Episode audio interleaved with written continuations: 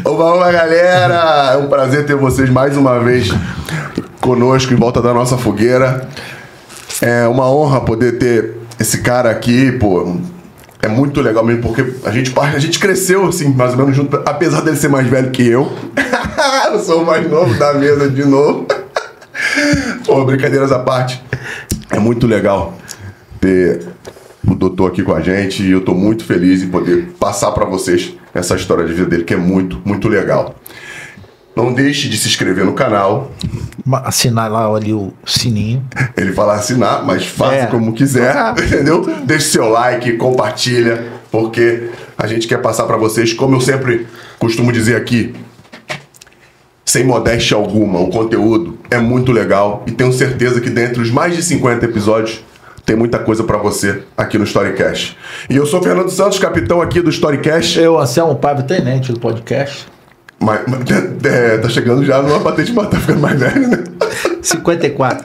54. Bem conservado. É isso aí, não, tu tá bem. Tu tá bem, tá mais magro. Cabeça de 30. É, acho que de 17, né? O teu tardio. O teu tardio de, é isso aí. Amadurecimento tardio. Amadurecimento tardio é o seu.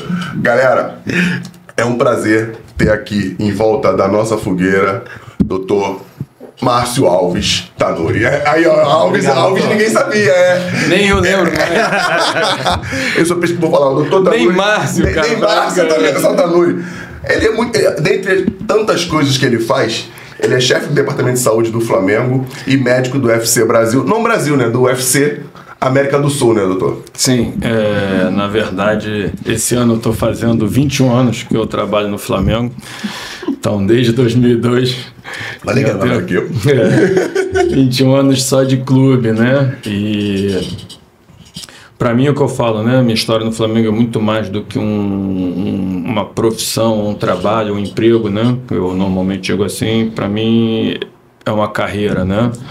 Porque eu comecei em 2002 como estagiário, me lembro disso como se fosse hoje. No ano seguinte fui contratado e comecei a trabalhar né, no pré-mirim, no mirim. E durante ali minha residência trabalhei um ano no esporte olímpico e depois ali voltei para o futebol. No Flamengo mesmo, aquela parte? No próprio Flamengo, porque o horário da residência, né, é, acaba que era incompatível com o futebol, que a residência médica, sua formação tem, tende a ter cargas horárias ali mais inflexíveis e o R1, né, então vocês estavam falando de patente, é o patente baixa, sem sombra de dúvida, né, é, eu acho até que a gente está brincando com isso, mas o esporte ele te dá muita disciplina. Eu acho que tem uma coisa de quase que de um militarismo, né? De horários e uniformes. Tem uniforme da concentração, uniforme de jogo, uniforme ali é, do hotel, de viagem, enfim. Mas aí eu fiquei um ano. Isso foi em 2004, se eu não me engano, 2005. E aí eu fiquei um ano no esporte olímpico trabalhando no basquete, porque fazia minha residência e era o horário ali de 6 às 10 da noite. Então saía do hospital direto ali, né? Eu fiz a residência na Universidade Federal do Rio de Janeiro, lá na Unirio, e eu saía de lá direto para Gávea e terminava 10 horas da noite. A gente dava um migué, saiu umas 9 e meia, né? Por quê? Eu ia para o Recreio, que a gente tinha acabado de inaugurar, né? A Black House, que foi a primeira equipe né, de MMA, é, com o primeiro centro de treinamento, que era. Tinha uns caras estavam ali começando o esporte, né? Anderson Silva, Minotauro, Minotouro, Feijão, Paulão, Zé Aldo treinou lá também, Mas Cigano, é que esses caras, doutor? Já fazia o trabalho? Enfim, vou, vou, vou explicar, né? E aí eu ia para lá, o treino era de 10 a 1 da manhã. E aí no dia seguinte eu voltava às 7 horas da manhã, cara, e tava lá, muita loucura, isso ninguém vê. E aí, por isso que eu digo, só voltando, vou falar dessa história que eu vejo como uma carreira. Porque eu passei por tudo isso, voltei pro futebol, né? Aí virei ali o coordenador médico das categorias de base, aí subi pro profissional e acumulava as duas questões. Em que ano isso, doutor? Eu subi para o profissional, óbvio, né, que eu lembro como se fosse hoje, né? É, foi em 2006 e inclusive a gente fez uma pré-temporada com o Valdir Espinosa lá na Granja Comari. então isso, foi inesquecível, porque foi minha primeira pré-temporada, né, meu primeiro ano profissional, então assim foi marcante. Eu nem lembro, você tava nesse grupo? Eu tava, eu tava. Foi meu último ano de Flamengo, o ano que a gente ganhou a Copa do Brasil. Foi meu último. Então, isso mesmo. Já já- entrou então com, com- pegando Não, título já, já? chegou. Não, mas o, esse começo aí foi uma rocha, foi uma pega. É. Esse começo aí Então, foi que eu digo, eu fui moldado exatamente. É, Então, isso- quem não conhece, eu já vi de tudo no Flamengo. Não, Não, isso vim dessa época. Porque já em 2002, quando ele chegou pra pode, pode ficar tranquilo, pra fazer estágio, a chapa tava explodindo Uhum. em tudo quanto é lugar também. Não é isso? E começou na base, mas sempre respinga lá embaixo. Óbvio. Sempre respinga. Em 2002, a gente não, não, não chegou nem perto de, de classificar no Carioca, não é isso?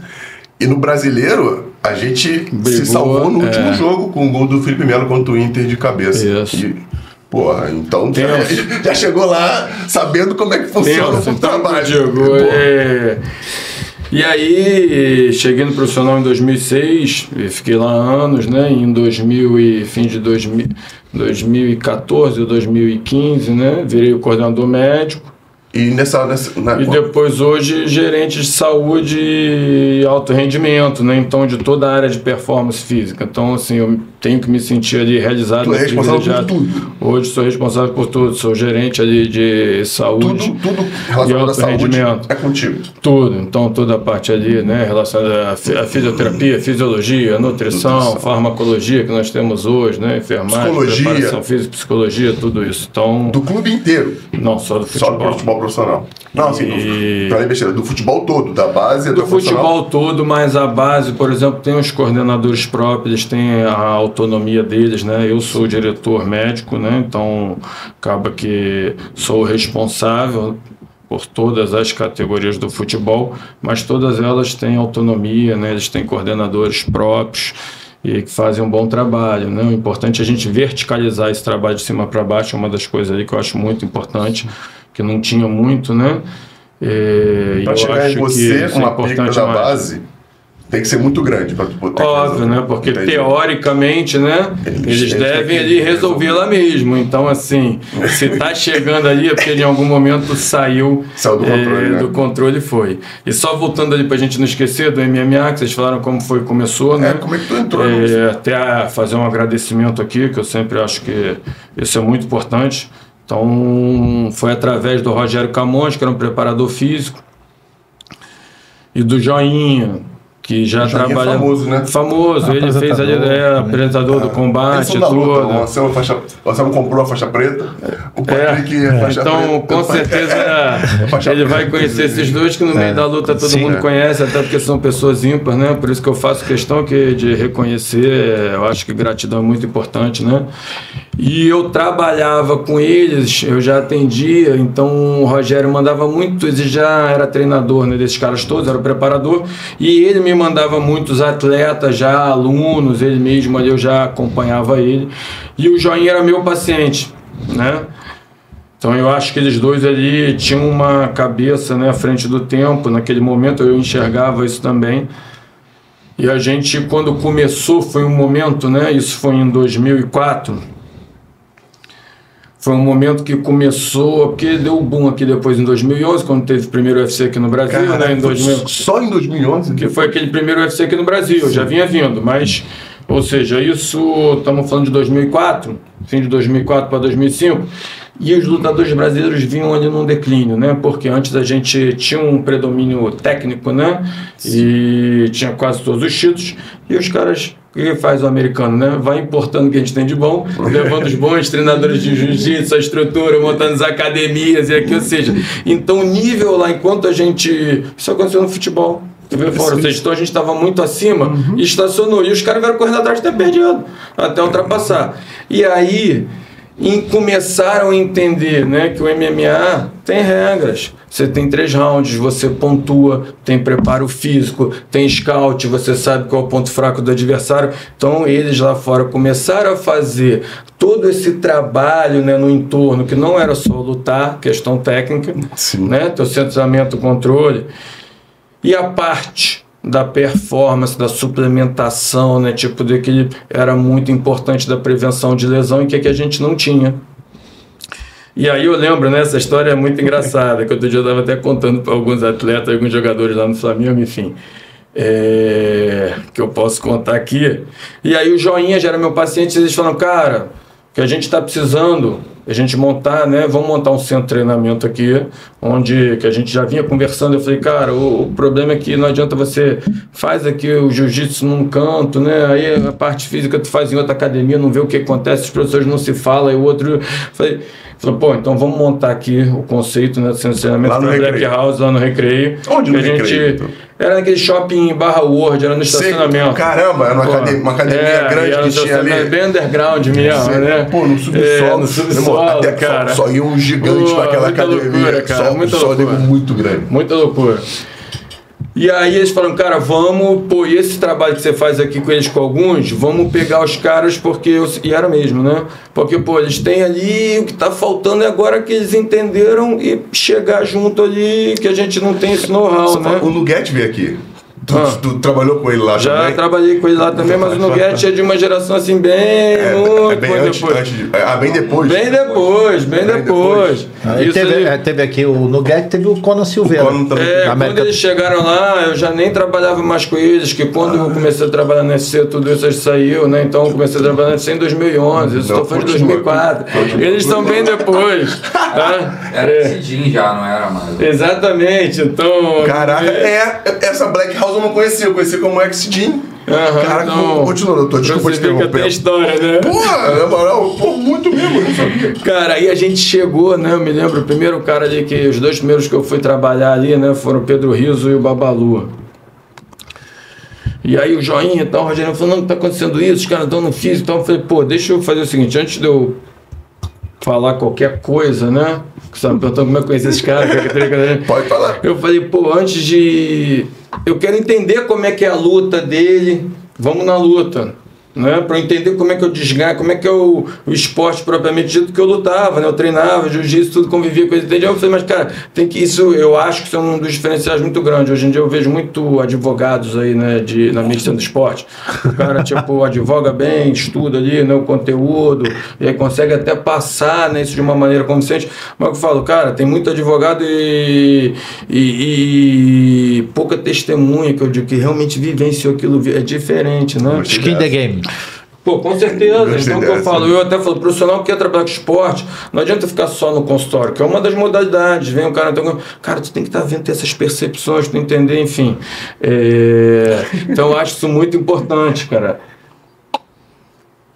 Você ter esse feeling. Eu falei, vamos lá ver. Aí, fiquei vendo ali uma luta ali do Pedro Riso, né? Fez o aquecimento e tal, não sei o babá.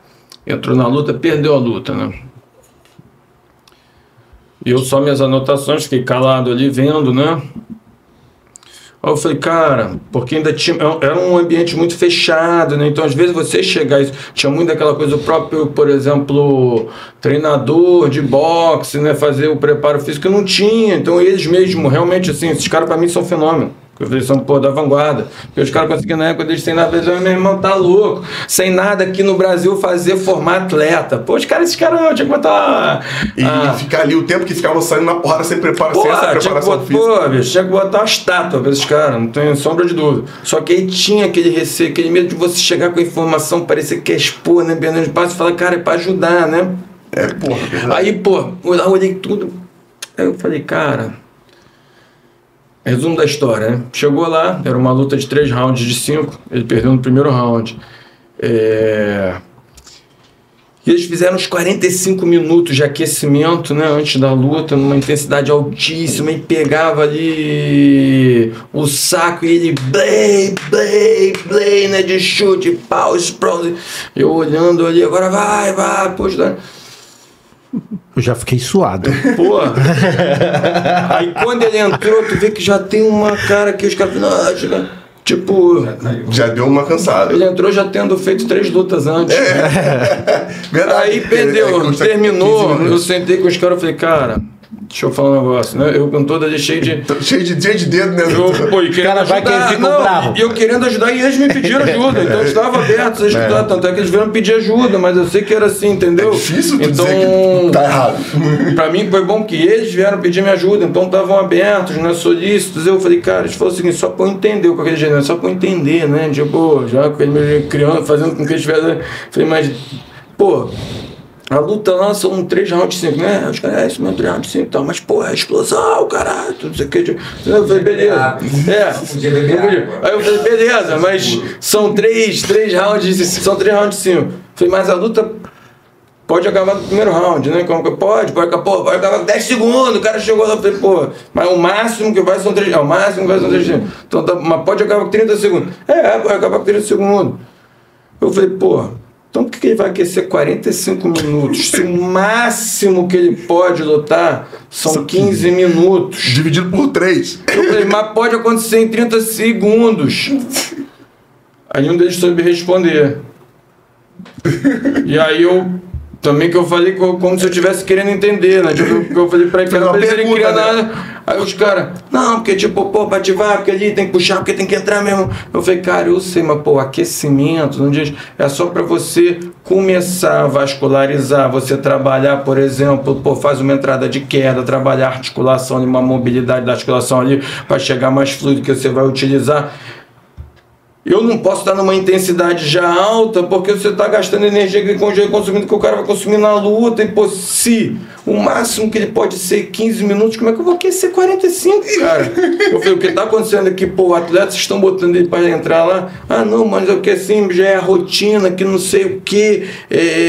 Então o cara já está acostumado, não é isso, porque sempre foi assim, tipo, e ganhar. Porque Aí tu vai ver, eu então vamos fazer o seguinte, vou ter que provar de algum jeito, não tinha recurso que a gente tem hoje. É eu lembro como se fosse hoje, eu peguei um lactímetro, né, que era o que a gente tinha, isso, tô falando de 2004, né? Uhum. Aí marcamos um treino, né, do Pedro, depois ali com o Babalu, lá na Grace Bar, como se fosse hoje, né, que essas coisas foram marcantes, né? Aí um frequencímetro para tu avaliar as intensidades através de frequência, fazer aquelas correlações indiretas, não tem o que a gente tem hoje, né? Eu tinha já esse pensamento, você vê. Já tava ligado no Aí o cara falei, vamos fazer como se fosse o teu aquecimento depois de uma luta, e pô, aqui cada 30 segundos eu paro, pum, quando ele tinha gotinha de sangue, eu vou fazendo. Aí fizemos, né? Pô, mostrei ali para os caras, pô, falei, ó, tá vendo? Isso aqui, aí expliquei, limiar de lactato, quando você começa a gerar fadiga, então ele até vai ter mais resistência, mas você não vai, depois de um tempo, passou isso aí, 20 minutos, começa a cair rápido na fadiga. Eu falei, aqui, então, assim, é muito importante que normalmente eu brinco, a gente só pode avaliar o que pode ser medido. Então, assim, eu falei, hoje isso é um dos erros muito grandes, porque o futebol tem muitas coisas subjetivas. E muita coisa subjetiva Por no exemplo, futebol. chega o cara da base, ah não, esse garoto tem força, mas calma aí, você usou o quê? Um dinamômetro, o quê? Um teste de plataforma. O que, que tu avaliou pra tu julgar isso aí? Não, porque na dividida com outro, mas será que não tem força? Ou ele quer tirar o pé porque o cara. Eu pô, É isso aí. então o que eu falo, você só pode avaliar o que pode ser medido, né? Você tem que ter alguma medida, nem que seja subjetiva. Né? Mas Aí, ou seja, a gente criou isso, aí fui mostrando, falei, agora vamos fazer diferente. E aí, então, assim, foi um trabalho, assim, muito difícil, é, mas também, para mim, igual no Flamengo, muito gratificante, por quê? Por tudo isso, e depois fui criando uma relação que eu tenho com eles, né, assim, de admiração, de, de, de, de confiança, né, de respeito. De construção, né, doutor? Até hoje, assim, pô, que me dá um prazer ali, porque é uma relação muito diferente. Você sabe o que eu vou falar agora, Fernando? A tua relação, assim, no esporte individual e coletivo. Por quê? No esporte coletivo, se não quiser muito, sabe que vai ter outro que vai correr por você, né? No Isso aí. esporte individual é você e você. É, então, verdade. por exemplo, o cara precisa muito da tua ajuda, porque assim, ele. Então, assim, uma relação ali de, de, de troca. aproxima- de, de- apro- o- muito o- mais. o individual Muito aproxima mais o médico Muito do- mais, muito mais. Então. Não, e falar pra galera, só, doutor, desculpa te interromper, porque o doutor Tanuri, pra quem não sabe, é difícil não saber, mas ele também é médico ortomolecular, né? Isso, você é pós-graduado em. é, Antes, na época era medicina ortomolecular, Hoje hoje como é que chama? é, é, mudou, assim, mas enfim, hoje em dia se chama mais de funcional integrativa, né? É, Por isso, o, ele medicina trabalha- do esporte também, mas tem minha clínica É é, privada. É bom lembrar isso, que por incrível que pareça, né? Quando você falou. é isso aí. É, é uma coisa ali que pode parecer ali, né? Mas realmente tem pessoas que acham que muito, eu recebo muitas mensagens, pô, você trabalha só no Flamengo? Eu tenho... Aí quase que eu falo, pô, óbvio, né? Que eu tenho meu consultório e tudo. É, né? porque eu acho que. Tô, tô, Mas muitas pessoas não sabem, parece é, que. é, é, pô, é bom falar, então, fui bem. E vamos falar uma coisa que é muito legal: tu perde identidade. Tu deixa de ser o doutor Tanuri pra ser o médico do Flamengo. Olha, eu sinceramente acho que isso pode acontecer. Eu acho que comigo não. Não, Vou falar não. uma coisa Pode- sem. pode não. É, para que as pessoas ali não me vejam isso né, com soberba ou pedância ou prepotência, tu me conhece, zero, Claro. talvez aí que eu digo, né? Quem tá. é, primeiro de tudo, né? Isso não dá nem para comparar, porque o Flamengo é uma qualquer um. Então não é nem esse o mérito da Absurdamente. questão ali que eu vou entrar assim. Então você sempre vai ser o médico do Flamengo, né? Então, assim, que a gente tá falando de Flamengo. Mas o que eu ia falar é que eu acho que tem algo até um pouco diferente, né? Porque muitas pessoas. Ontem eu tava conversando com um cara que eu vou falar agora, né? Primeiro, muitas pessoas que são no meio do futebol falam, cara, pô, o torcedor fala. Todo mundo, toda hora eu ouço ali fala, doutor Tanuri, mas o, mé- o médico do time tal não sei quem é. O médico do time tal nunca ouvi falar. O médico, eu sei que tem um médico lá, mas eu não sei quem é, né? Não sei mesmo, não. Ele tirou uma referência. Pra você ver, né? Não isso sei foi, mesmo, tipo, não. e ontem eu tava falando isso por isso que assim, eu acho, né, que não é, eu acho que eu tenho minha identidade própria, como por exemplo, até lá no UFC, como eu tô falando, Sim. e isso até transcende. Ontem eu tava conversando com um cara, com um atleta do surf, né, que ele é meu paciente. Tu trabalhou no surf também, não trabalhou? Trabalhei. Trabalhou no e, surf também. E aí, o cara, e ele falando, cara, a gente conversando sobre isso, ele falou, pô, quem é não falando? Ele falou, a gente falou de médico do esporte, tudo, ele falou, pô, doutor, que ele me pediu indicação, eu falei, tipo, um outro falando do futebol, ele falou, cara, mas isso aí, é- só quem é do futebol conhece você, eu pergunto pros atletas de todos os esportes, todo mundo sabe que é o doutor Tanuri. Caraca, é O doutor fulano do time tal, o cara de repente que é do time sabe, né? O outro assim, mas os outros caras dos outros esportes não sabem, não é referência fora, né? Então. Eu não sei, só sei o do, do Atlético, que é o da seleção. O, o Lasmar, que O é Lasmar, top, também é ótimo, Mas isso, isso teve uma época que você tinha, né? Que você tinha os, at- os, os, os Então por médicos. isso que eu discordo um pouco, eu acho que não é só assim, eu acho que assim, Oh, fato, o Flamengo é a fato, instituição. Mas, então tu, isso que eu mas, digo. tu já, um mas tu, já tu já construiu um, um, uma, eu ouço relação. com a muito disso, falar, cara, pô, que os caras ali sabem teu nome, o narrador, né? Tipo, o cara ali, porque eu tô há tanto tempo já ali, aí o cara E já não é uma ali, coisa que você também, buscou. Não. É fruto do teu trabalho, Então, que eu digo o trabalho tá que deu o E tu é o projetor. mais longevo hoje trabalhando nos equipes da Série A, doutor? Olha, é, não, porém um dos mais. Um dos mais, Por né? exemplo, aqui no Rio, só tem um que está mais tempo que eu, que é o Douglas no Fluminense. Sim, É, pô, doutor Douglas. Top, né? Sim, então, sim, o cara, gosto muito dele como profissional, como ser humano, foi meu preceptor na residência. Caraca! Já trabalhava no Fluminense. e eu já na residência já trabalhava no Flamengo, né? Caraca, então acho que eu tô fazendo 21 anos, ele, o Douglas deve ter uns 27. Agora, no Brasil, né? Tem alguns ali. Eu tô falando de Série A e Série B, Sim, né? sim, Senão sim. tem muita gente antiga. Mas. Sou um dos mais, isso assim, apesar de ser novo. É jovem o que me caramba. deixa ali feliz e eu vejo que não tinha tanta, né? O futebol tá mudando, eu acho. Já mudou muita coisa, tá mudando. Tu vê que, por exemplo, que fala, ah, fala, cara, tu vê que, pô, cinco anos atrás eu nunca ninguém ia falar em SAF. Hoje nós estamos três aí, quatro aí na Série A, pelo menos. E- e daí então, pra- daí é o eu digo, é o fato. Eu gosto de analisar fato. Que o cara fala, não, mudou. O cara, é fato. Tá aí, Aconteceu. tipo. Não mudou? Não tem volta mais. Há cinco anos atrás eu não tinha. Então, isso, isso pelo menos não mudou. Outro, mas como eu falo, tá mudando, né? E você vê que os departamentos médicos e tudo tinham assim, muita estabilidade nos clubes. Normalmente era uma área que tinha mais. E hoje em dia a maioria dos clubes vem mudando, né? Então, assim, tá tendo uma mudança ali muito grande, uma renovação muito grande. Por isso até que eu digo que hoje, com certeza, né? Eu sei disso que eu conheço todos, são dos mais longevos, porque já está mudando muito, mudou muito. Entendi, a maioria dos entendi. clubes, a maioria dos clubes hoje, é, da Série A e da Série B, mudaram a maior parte dos seus departamentos médicos. Tá falando de mudança aqui, eu ia pular lá no Monão porque eu li uma parada legal. Você vê que aqui ah, no, no Rio todos mudaram, Todos mudaram isso. Até de São porque. Paulo. E é legal também uma parada que é bom falar isso pra você, até pra dar, dar jus ao teu trabalho, que é de excelência. O futebol ele também ele é muito direcionado pela política. E muitas das vezes, quando essa coisa política vai mudando, muda normalmente a equipe. E, e tu vem perpetuando desde há, 20, há quase 20 anos com várias mudanças políticas, com tudo mudando. Isso é legal também falar do teu trabalho, porque para quem não, não conhece futebol por dentro, isso é muito difícil, e dado o que você acabou de dizer, né? Boa parte aí muda. O- Tu falou do Dr. Douglas, Dr. Douglas não é um cara muito, muito ativo né, no, no clube. Ele é um cara que ele é mais o, o coordenador, né? Ele, é- tem a sua função, não é isso? Enfim, é, é um dos, dos únicos que deve ter sobrevivido à política dos clubes como você. Agora, doutor, uma pergunta. O senhor é de, que, de onde? E assim, na tu, isso foi uma coisa planejada quando tu era jovem? Falou assim, porra, quero ser médico de, de- na área de futebol. Da... Olha, é, eu sou aqui do Rio de Janeiro mesmo, né? Sou carioca, minha família toda do Rio, lá da Zona Norte, ali do Grajaú. E quando eu decidi fazer medicina, primeiro de tudo, assim, eu acho que aqui a gente, infelizmente, no Brasil tem que tomar decisões muito cedo, né? Muito novo. Eu não não compactuo, né?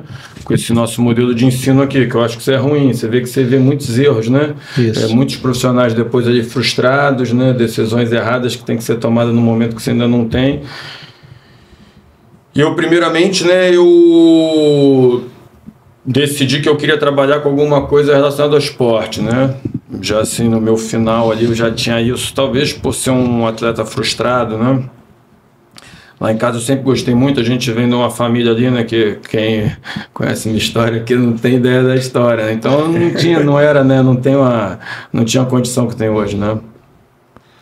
E nós éramos quatro irmãos, meus pais, né, funcionário público, tudo, então não tinha esse negócio assim, não tinha apoio ao esporte, né? A única alternativa, né, de você mudar, né, de casta, né, como eu mudei, tipo, pra gente, na cabeça deles era o estudo, né? E eu tinha essa frustração, que eu sempre queria ali... Você né, tentou desde ser jogador? eu tentei de tudo, mas não tinha. A gente tinha que trabalhar, né, estudar e tudo, então não tinha, né, não tinha esse incentivo ali à prática de esporte, nada disso, porque meus pais achavam que a única maneira de ascensão social, né, e era talvez, vamos dizer assim, a mais fácil realmente era através dos estudos, né? Então tinha essa coisa em- lá em casa, essa pressão muito grande, né? Tinha, Quase- tinha que tirar nota boa, caramba. essa pressão quase que uma opressão, né? É, então talvez tivesse essa frustração. Então já ali quando eu ia fazer a faculdade, eu primeiro tive uma dúvida ali entre educação física, fisioterapia e medicina, que eu já queria trabalhar com isso antes mesmo de entrar na faculdade, né? Então quando eu escolhi a faculdade de medicina, eu já queria fazer medicina do esporte, fato. Né? Já entrei assim, até era nos poucos que você entra ali, normalmente a grande maioria de medicina entra achando que vai fazer algo, faz algo diferente. Porque depende muito das suas experiências. Às vezes no internato tem um professor legal ali de gastro que você achou que ia ser cirurgião e tu consegue ver o negócio de uma maneira diferente, já vai te levando, quando vê tá inserido já num serviço, coisa vai acontecer naturalmente, né? Eu não, eu tinha essa certeza, eu só não sabia em que área exatamente, mas eu tinha certeza né, que queria trabalhar com o esporte. Qualquer esporte, não, não, não tinha o futebol em mente. Tinha, e Tinha. foi uma decisão, vamos dizer assim, né? Veja bem o que eu falo. Eu sou um cara que eu acho que isso até é importante que eu falar. eh, Nunca tive nada, mas foi uma decisão consciente, eu vou te dizer o motivo por quê, né? Eu acho que serve de, de, de, de, de conselho para os jovens como eu, né? Há 25 anos atrás, quando foram fazer essa escolha. É, então, como eu falei, estou fazendo 20 anos de formado, né? É, a faculdade de medicina são 6 anos, então bota aí tem meus 26, né? É. Não, e a ideia do, da- da- do podcast é esse, do Storycast é essa. Contar a tua história para quem sirva de experiência para quem tá vendo. Então eu escolhi medicina porque eu achei que assim naquele momento, né, não tinha esse conceito como hoje eu tento ali construir, né, da ciência do esporte, não medicina do esporte, que eu acho que todas as ciências são importantes, mas naquele momento a medicina ainda tinha ali é, uma autoridade, digamos assim, maior, né, e te dava possibilidades também.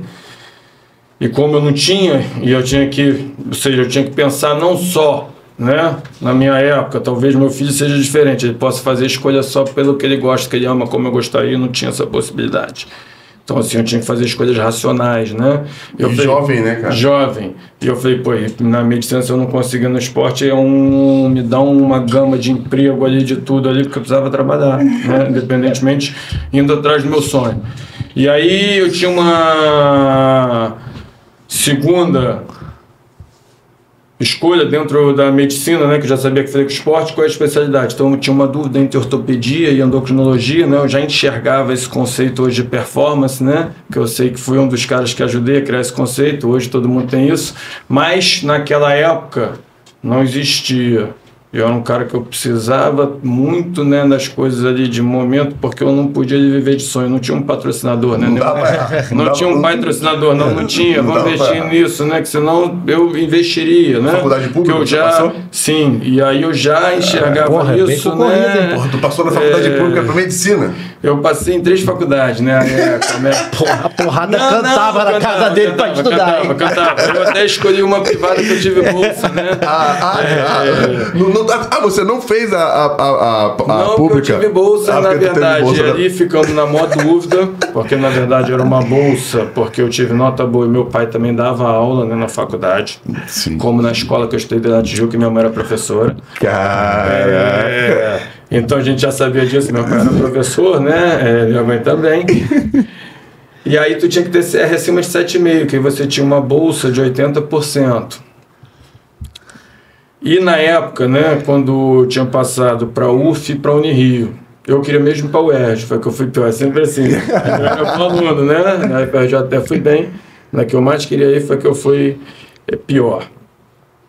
E aí na época, né, como é que foi até a escolha? A Unirio estava, hoje nem sei se existe mais isso, mas nessa época tinha muito, né, que eram as greves, né? Então Sim. já estava uns quatro meses a Unirio de greve, sem perspectiva de voltar.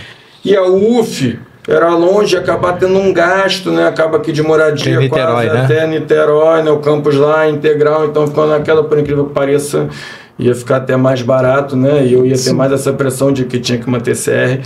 Mas enfim, fomos lá, né? E aí eu tinha essa dúvida entre endocrinologia para fazer metabologia do esporte, que é o que eu aplico hoje, né? Que eu já acreditava nisso, que eu falava, cara, o, a medicina do esporte não é só você tratar a lesão. O cara machucou, tem que tratar fato. Mas como é que você enxerga, por exemplo, promoção de saúde do atleta? Porque isso não é saudável. A gente vai conversar sobre isso aqui, não é. E aí você já tinha esse entendimento. Só que eu falava, cara, mas ainda o mercado não enxerga isso. Então o que, que eu vou fazer? Como você falou, né, que eu fiz após depois, falei, vou fazer residência em ortopedia, que vai ser uma maneira mais é, é, é, que eu tenho que ter os dois entendimentos e é melhor eu fazer uma formação em ortopedia e depois uma pós-graduação né, para ter esse conhecimento que eu acho que essa outra área ainda não tem, né, esse entendimento do mercado. E aí, na escolha, como você falou do futebol, é, nunca joguei bola, né? Então, assim, sempre fui flamenguista, mas não era aquele cara, né? Tipo, ia a jogos, tudo, mas cara vai todo jogo, vai. Não, não era, né? É, mas sempre fui flamenguista, de ir nos jogos, de tudo isso. Mas, assim, dentro de um limite ali normal, né? Não era aquele mó torcedor, né? Hoje eu torço muito mais, que impacta muito mais, né? Ele bata mais. É, e aí o que eu falei, cheio de sonhos, né? E ao mesmo tempo ali entendendo a realidade. Eu falei, primeiro não quero trabalhar com esporte só, né? Já comecei de cara com os dois, com futebol e com MMA. Então sou uma pessoa iluminada, né? Porque os dois de esporte, maior audiência né? no Bahia, né? É, onde pô, hoje eu trabalho, sou diretor médico do UFC, que é o maior evento, né? Do maior esporte, do segundo maior, e no Flamengo, que é o maior clube, né? Do maior esporte no país. Então, assim, só tenho que agradecer ao Papai do Céu, né? Pô, E aí eu falei, infelizmente, esporte, porque eu quero fazer, eu quero realizar, eu tinha sonho para ter investimento, tem que ter patrocínio, né? Para ter patrocínio tem que passar na televisão. E eu falei, naquele momento, o único passar na televisão sempre é o é futebol. o futebol. Então, eu falei, cara, apesar de naquele momento não era a minha maior paixão lutas, né? Como esporte em si, Sim. propriamente dito. Eu acho assim que eu acompanhava mais, praticava, né? Então, assim, você tá ali mais no métier, né? Como hoje sou todo ali do futebol. É Mas aí. o meu métier era andar com o lutador, né? É, o papo ali de luta, preparação física de luta. Quando tô falando, comecei muito novo ali com ele, já vivendo isso. É, mas eu, foi uma decisão que eu falei, Totalmente irracional. totalmente racional. Eu falei, vou tentar, eu sei até que é o mais difícil, mas eu vou do mais difícil primeiro, né? É, porque eu sei que no futebol era no momento e é hoje, vai continuar sendo o maior esporte no país. Não tem como maior investimento, né? Onde passa. Então, por isso que às vezes as pessoas falam, ah, mas esse esporte, falam, cara, esse esporte, ah, não tem patrocinador. Não passa na TV, só tem patrocinador se passar na TV. Isso aí, isso. Então o cara até patrocina no amor, na paixão, mas o. Se patrocinar, você quer exposição da retorno. marca.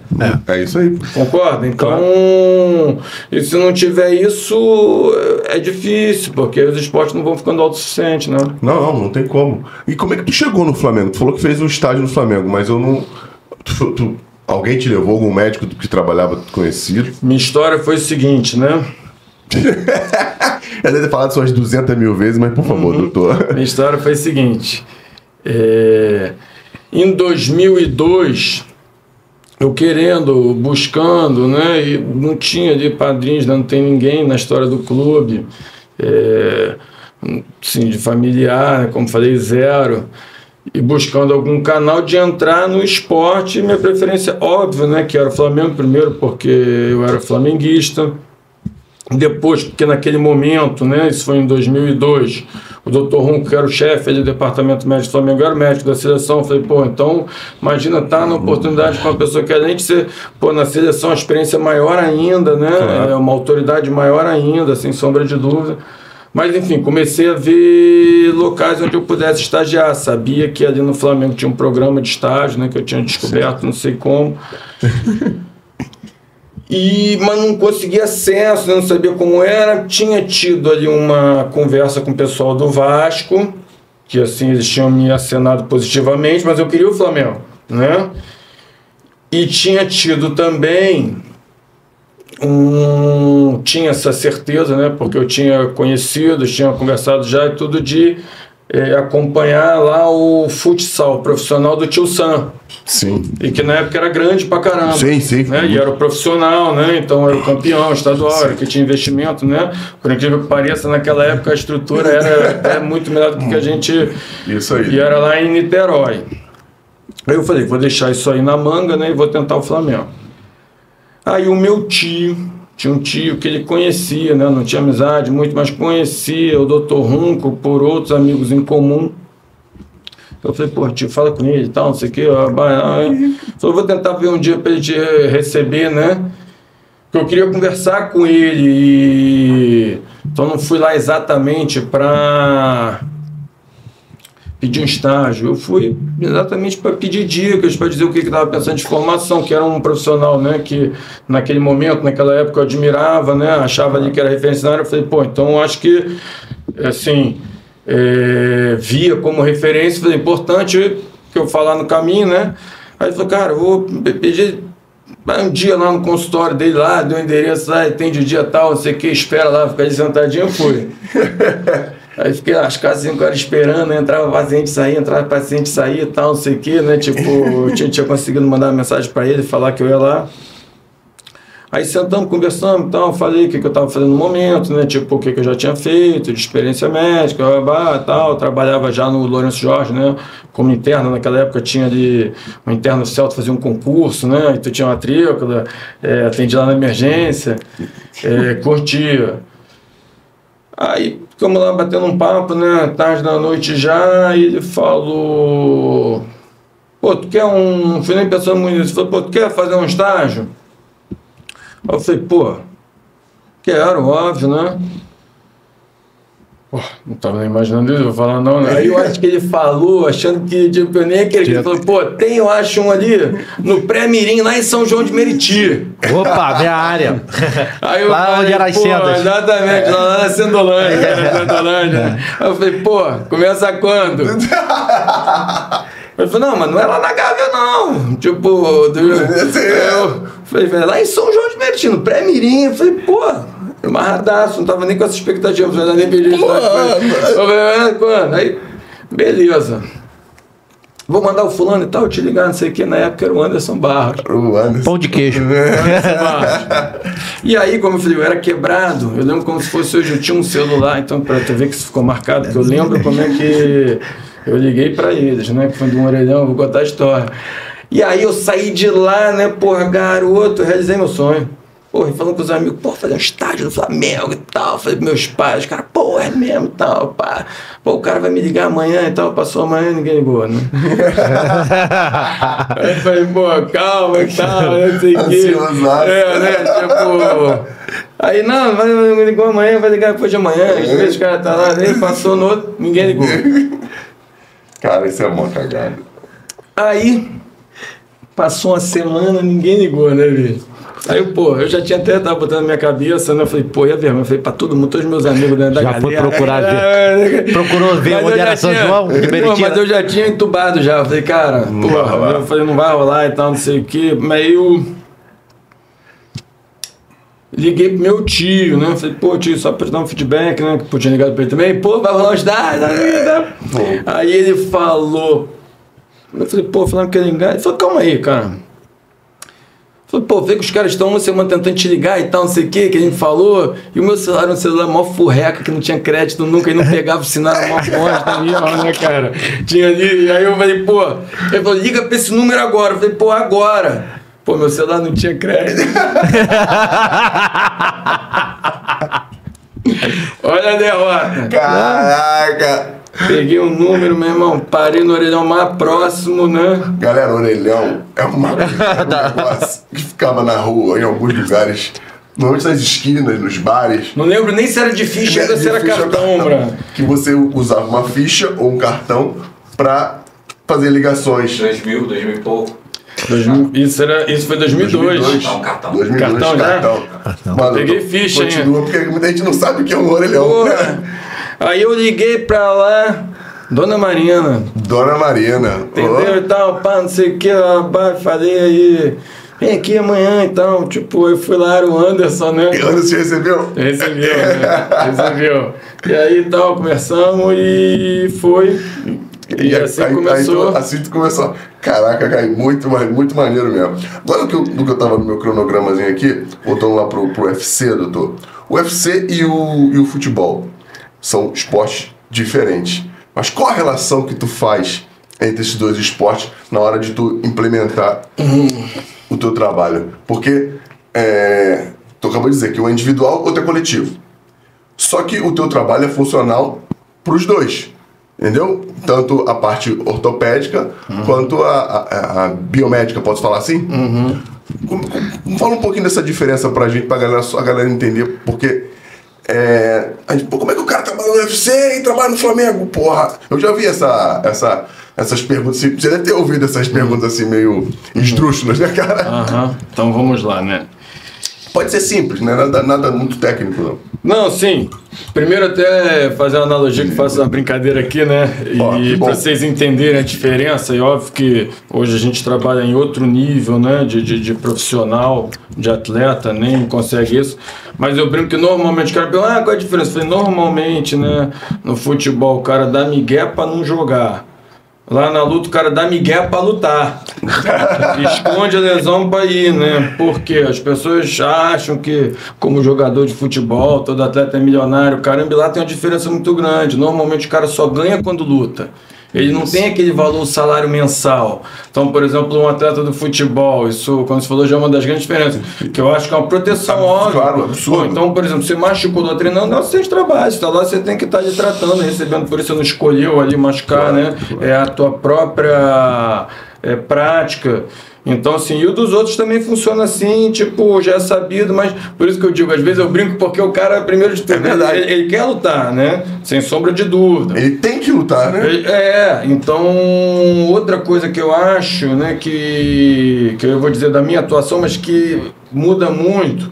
Então, por exemplo, que todo mundo confunde, acha que o UFC é o esporte. O UFC é um torneio do esporte, o esporte é o O MMA. esporte é MMA. Então, Isso. por exemplo, cada lutador tem tua própria equipe.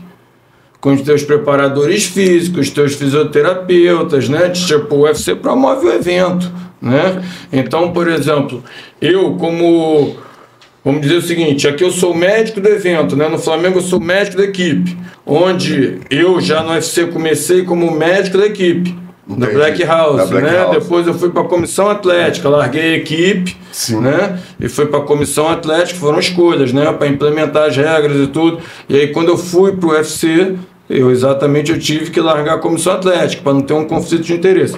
Então aqui eu sou médico da equipe que cuida da saúde deles, né? Que cuida ali você vê no dia a dia da recuperação, controle de carga, ajuste com o nutricionista com a dieta, com o fisioterapeuta tratamento e tal.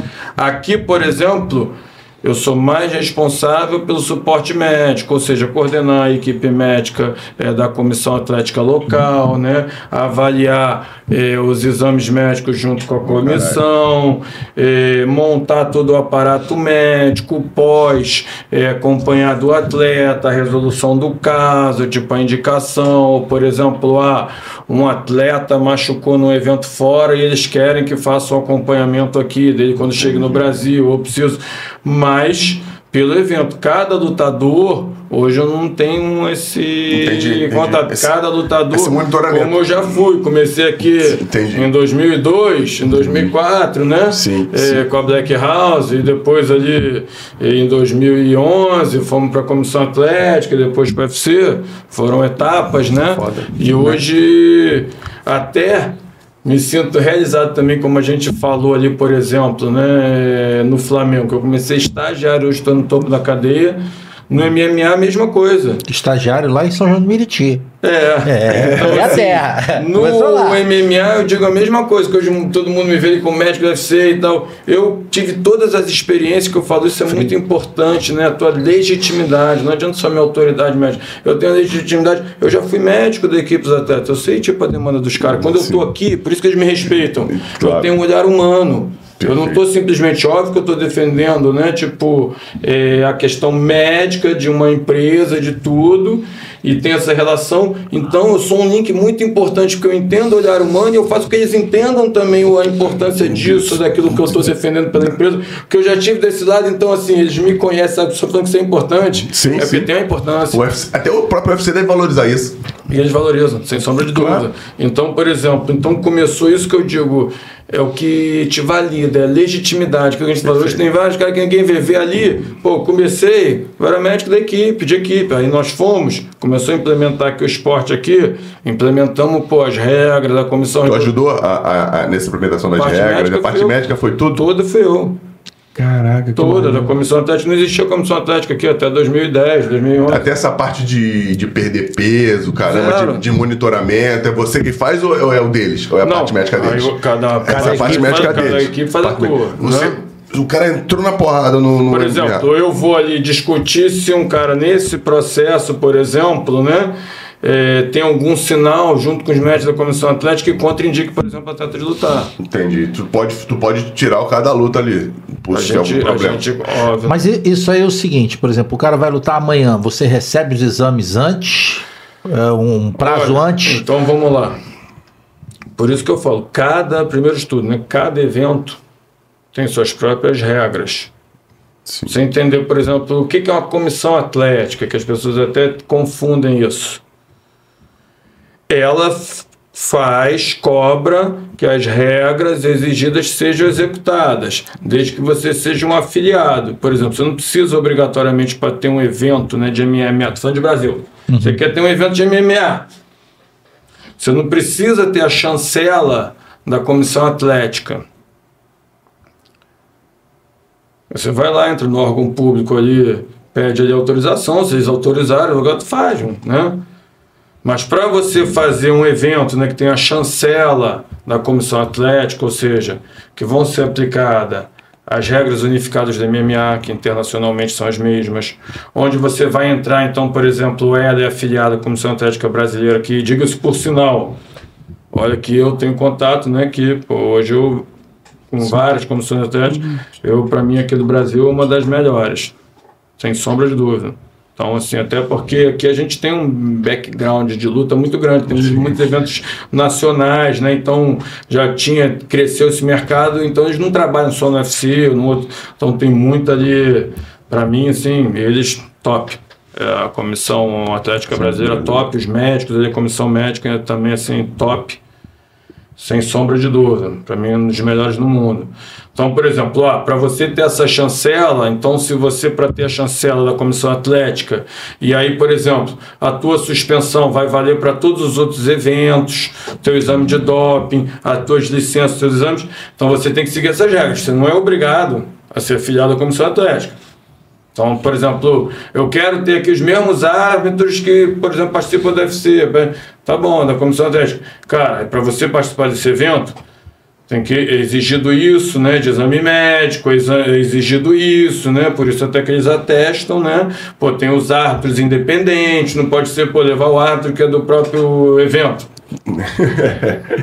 Entendeu? Entendi. Ou, por exemplo, o médico do evento que vai decidir se o cara tem quanto tem que ser pessoas isentas. Então, por exemplo, a comissão atlética é isenta de qualquer evento. Ela vai lá e regulamenta as regras. Ou seja, fiscaliza para ver se tudo está funcionando de maneira idônea, Com o né? objetivo de proteger o atleta, de né? proteger o atleta e de cumprir as regras, principalmente.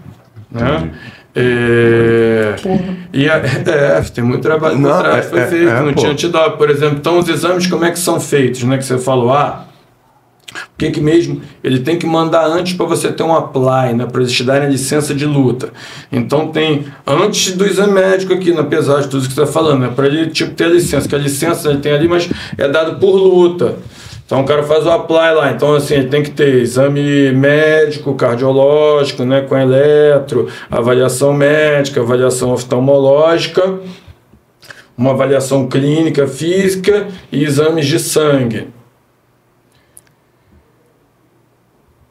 Se for um atleta com mais de 35 anos de idade, aí ainda entra é, exame de urina, outros marcadores de sangue, é, raio-x de tórax, o caramba, mais a ressonância e angiorressonância cerebral. Aí você tem que mandar isso, Caraca. óbvio. Mas né? tá certo, porra. Óbvio, pô. E aí, ou seja, tanto tudo aqui você tem a licença. Aí você ainda tem o exame médico pré-luta, no dia da pesagem. E aí, por que, que você faz isso? Então, se tu já avaliou todos os exames. Porque os exames primeiro tem um prazo, né? Que o cara tem que entregar até antes, né? E para você ver coisas que estão ali agudas. Em que sentido? Às vezes o cara tem uma ferida de pele. Pega no exame. O cara tem, por exemplo, uma sutura que está com ponto aberto. Você não pode, porque senão ele pode aquilo já abrir. é, Às vezes o cara, por exemplo, não tá lá e você examina, tipo, tá com o joelho meio frouxo. Ou, por exemplo, o cara, os sinais vitais dele estão ali, sofreu muito nesse processo por algum motivo. Então tem uma lesão cutânea. Então você olha tudo aquilo ali para você fazer um double check tudo. de novo, né? Por exemplo, o cara tem dentadura, tem prótese dentária, tem que tirar, toma um soco e engole, por exemplo. Ou o cara chega ali, né?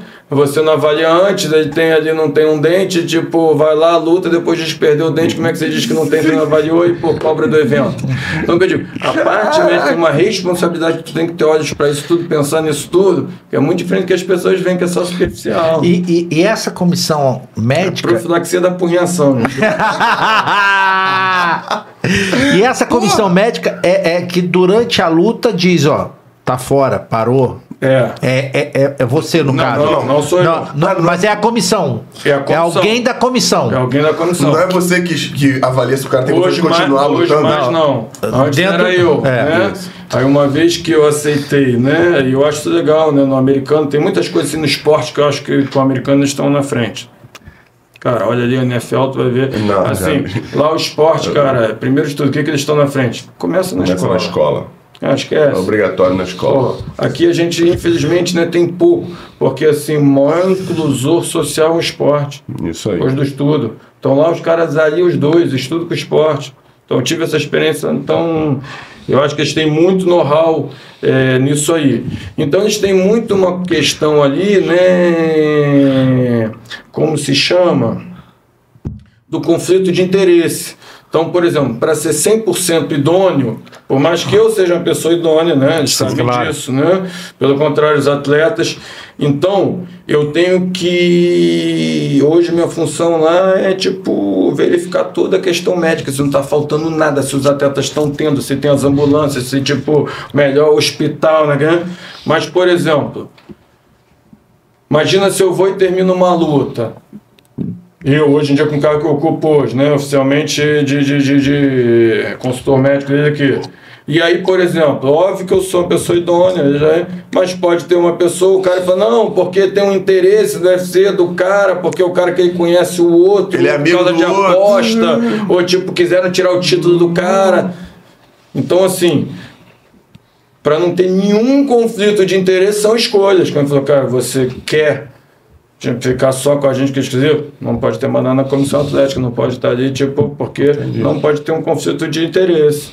Então, assim, eu acho super correto. E te, é renúncia. e, e te protege também. Óbvio, cada escolha é uma renúncia. Então, falou, cara, tu quer aqui, tem que abrir mão daquilo. Pô, é melhor. Então, não tem como. E, e eu acho que é Nesse ser. período que, de você acompanhando dentro do É ringue. frio mesmo. Eu diminui, eu desliguei.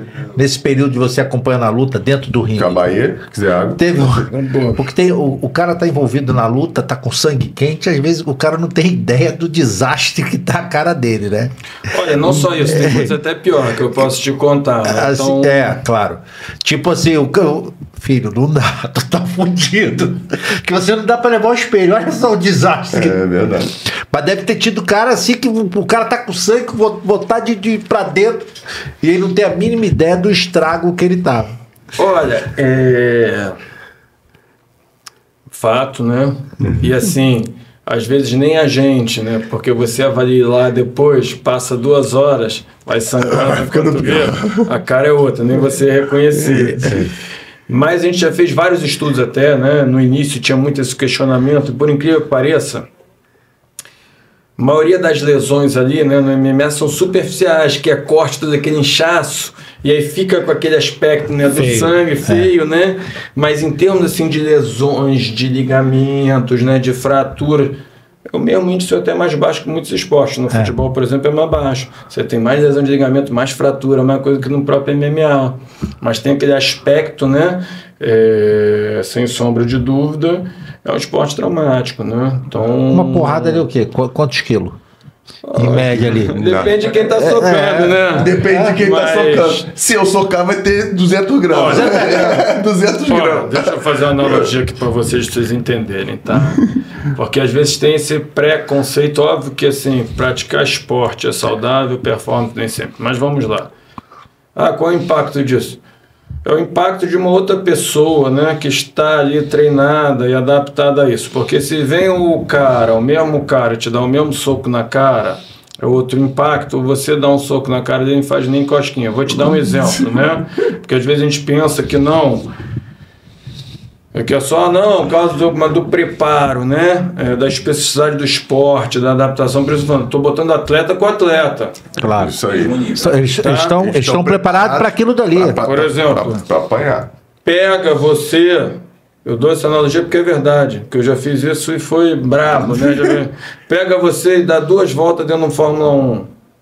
Se tu não vomitar dentro da volta, quando tu sai, tu fica passando mal ali, não quer ver Fórmula 1 e é teu sonho, dirigir Fórmula 1, né? Então, Meu sonho, mas não dá pra entrar no carro, né?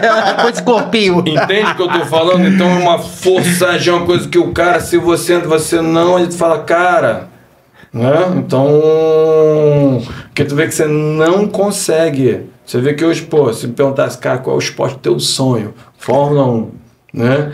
Aí tu fala, pô, não é nem esporte. Eu hoje em dia os caras, os pilotos, são tudo atletas, eles fazem uma pré-temporada física, tem exercícios ali de reflexo, de velocidade de reação. Os caras têm que ter peso, né, pra lastro, Pescoço, né? Porra, tá louco. Já viu uma máquina que tem que fica só? Pô, cara, pô, pega ali. 20 quilos. Pô, a gente ali, ó, a gente que não tá acostumado nesse dia a dia, vai andar naqueles kart indoor, meu irmão, só com os bracinhos aqui.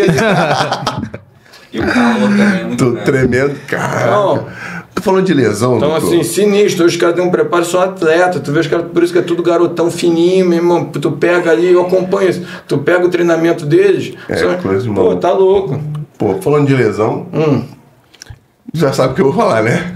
E, pô, como é que foi aquela lesão do Anderson? cara? Tava na luta? Tava.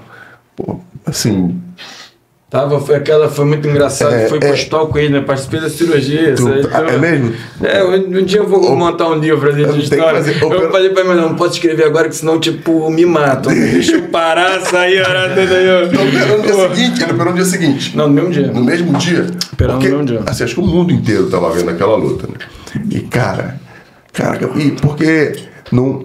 E, cara, e depois o próprio cara que, que ele tava lutando quebrou a perna igual, não foi? Isso, Weidman. Tu vê como é que, né? Foi. E assim, assim e o caso do Weidman foi o segundo no UFC. Daquela fratura exatamente com aquele mecanismo, né? O primeiro foi do antes. ca- Ah, não, nunca tinha acontecido. No UFC No não. UFC não. No MMA já, né? Mesmo já, UFC. é. Olha que louco, como é que é a vida. Caraca, olha que louco. Assim, Esse arte imita a vida, a vida imita a arte, né? é, Foi tenso. E não tem. E, e é, é mecânica, não é força, né, doutor? Olha, Assim. podem ser várias situações, né? Depois até perguntei ali pra ele, pra ver, investigar, só de curiosidade, porque. Pois que já foi, né? É, não, Mas, é, eh, até pra porque às prevenir, né? Pode ser ali que tivesse com uma fratura por estresse, edemócio, mas estava treinando normal, né? Então, primeiro de tudo, você fala, ah, é, é- é- acontece? Não. Isso pode dar alguns sinais, dele como acontece também. Ele bateu, foi mecânica, como se falou, né? Numa área ali de mais densidade, no joelho, na dobra, com ali, enfim. Mas pode ser, por exemplo, ah, tá com edema ósseo, tá com uma canelite, tem uma fratura ali, ou seja, tu já tem, ali uma fragilidade, o cara vinha sentindo, não era o caso dele, né? Então, a doença osteometabólica pode favorecer. Mas ali foi uma fatalidade mesmo, né? E óbvio que é traumático que tu vê. Então, assim, ah, não, se eu tô ali no dia a dia batendo no saco, né? Mais... Não, é traumático, né? Então, deu uma porra de osso com osso, pode. é foi um muito feio. acidente, né? Igual, por exemplo, não tem fra... É aquilo que eu falo. Aí lá, aí tu fala, pô, muito feio, né? Pô, o cara chutou, é violento. Aquela fratura do Diego que a gente teve lá em 2019, que o pé dele foi uma fratura do chato. Então você vê que tem no futebol também. Não, eu já quebrei o rosto duas vezes. Por, por esse lado, o futebol é muito, mais, de- muito mais mais violento. violento. Você tem muito mais Muito lesões. mais. Então Muito mais aconteceu, né? Eu lembro, foi engraçado ele conta essa história também, é verdade. Aí eu tava ali na arquibancada ali com a minha mulher, né? Assim, um pouquinho aqui, né? Que a gente tinha feito a preparação, tava lá. Aí eu falei pra ela, né? Você já viu, né? Vai pro hotel, não sei quando eu vou voltar. aí desceu naquele estado de choque, porque tipo, até eu aí, que eu tava logo aqui, desci, tava descendo o octagon. Aí fomos juntos, não, cadê tu? Eu falei, calma aí, antes estamos aqui e tal, não sei o que, bababá. Eu falei, vamos direto, não, é. Aí eu não quero que te vai comigo. Eu falei, calma, calma, tô aqui, tô aqui. Entramos ali na. na, na- E eu vi ali o mecanismo, né? Vi que o negócio, tipo. Não devia estar muito bonito, porque ali, quando eu desci, né, já tinham imobilizado, botado na maca, eu fui na maca. Aí ele só falava assim pra mim, né? Doutor, foi exposta, foi exposta! Doutor, foi exposta, foi exposta, né? A gente na ambulância. Aí eu, calma aí, calma aí, antes que eu vou ver, tranquilo e tal, pá. Né, A gente também tem que ir ali, né? Às vezes dá pior, mas tu não pode, mas... Aí quando eu abri, vi que não estava exposta, na verdade, né? É uma fratura exposta, que esse conceito de exposta que a pessoa acha que, ou seja, quando você vê que está quebrado, está exposta porque foi uma fratura, ou seja. Mas enfim. Ah, exposto não é né? quando, quando Não. rasga a pele. Aí eu olhei ali, eu falei, pô, agora tá, não tava exposta. Eu falei, não, tranquilo, Anderson, tipo, não foi exposta não, tipo, aí, é, eu falei, não, vai, aí vai ficar tudo bem, vai ficar tudo bem, né, tipo, eu falei, não, fica até aí. Quando eu falei que, pô, não foi exposta, aí ele começou, que ele tava nessa paranoia, né, de ser tá exposta, não sei por quê, né, tu vê que aí fomos relaxando, chegamos lá, ok, né, fizemos cirurgia e tal, não sei o que, foi tudo bem, o caso dele foi muito difícil, é isso que eu falo. Quem está de fora, assim, é muito desumano, né?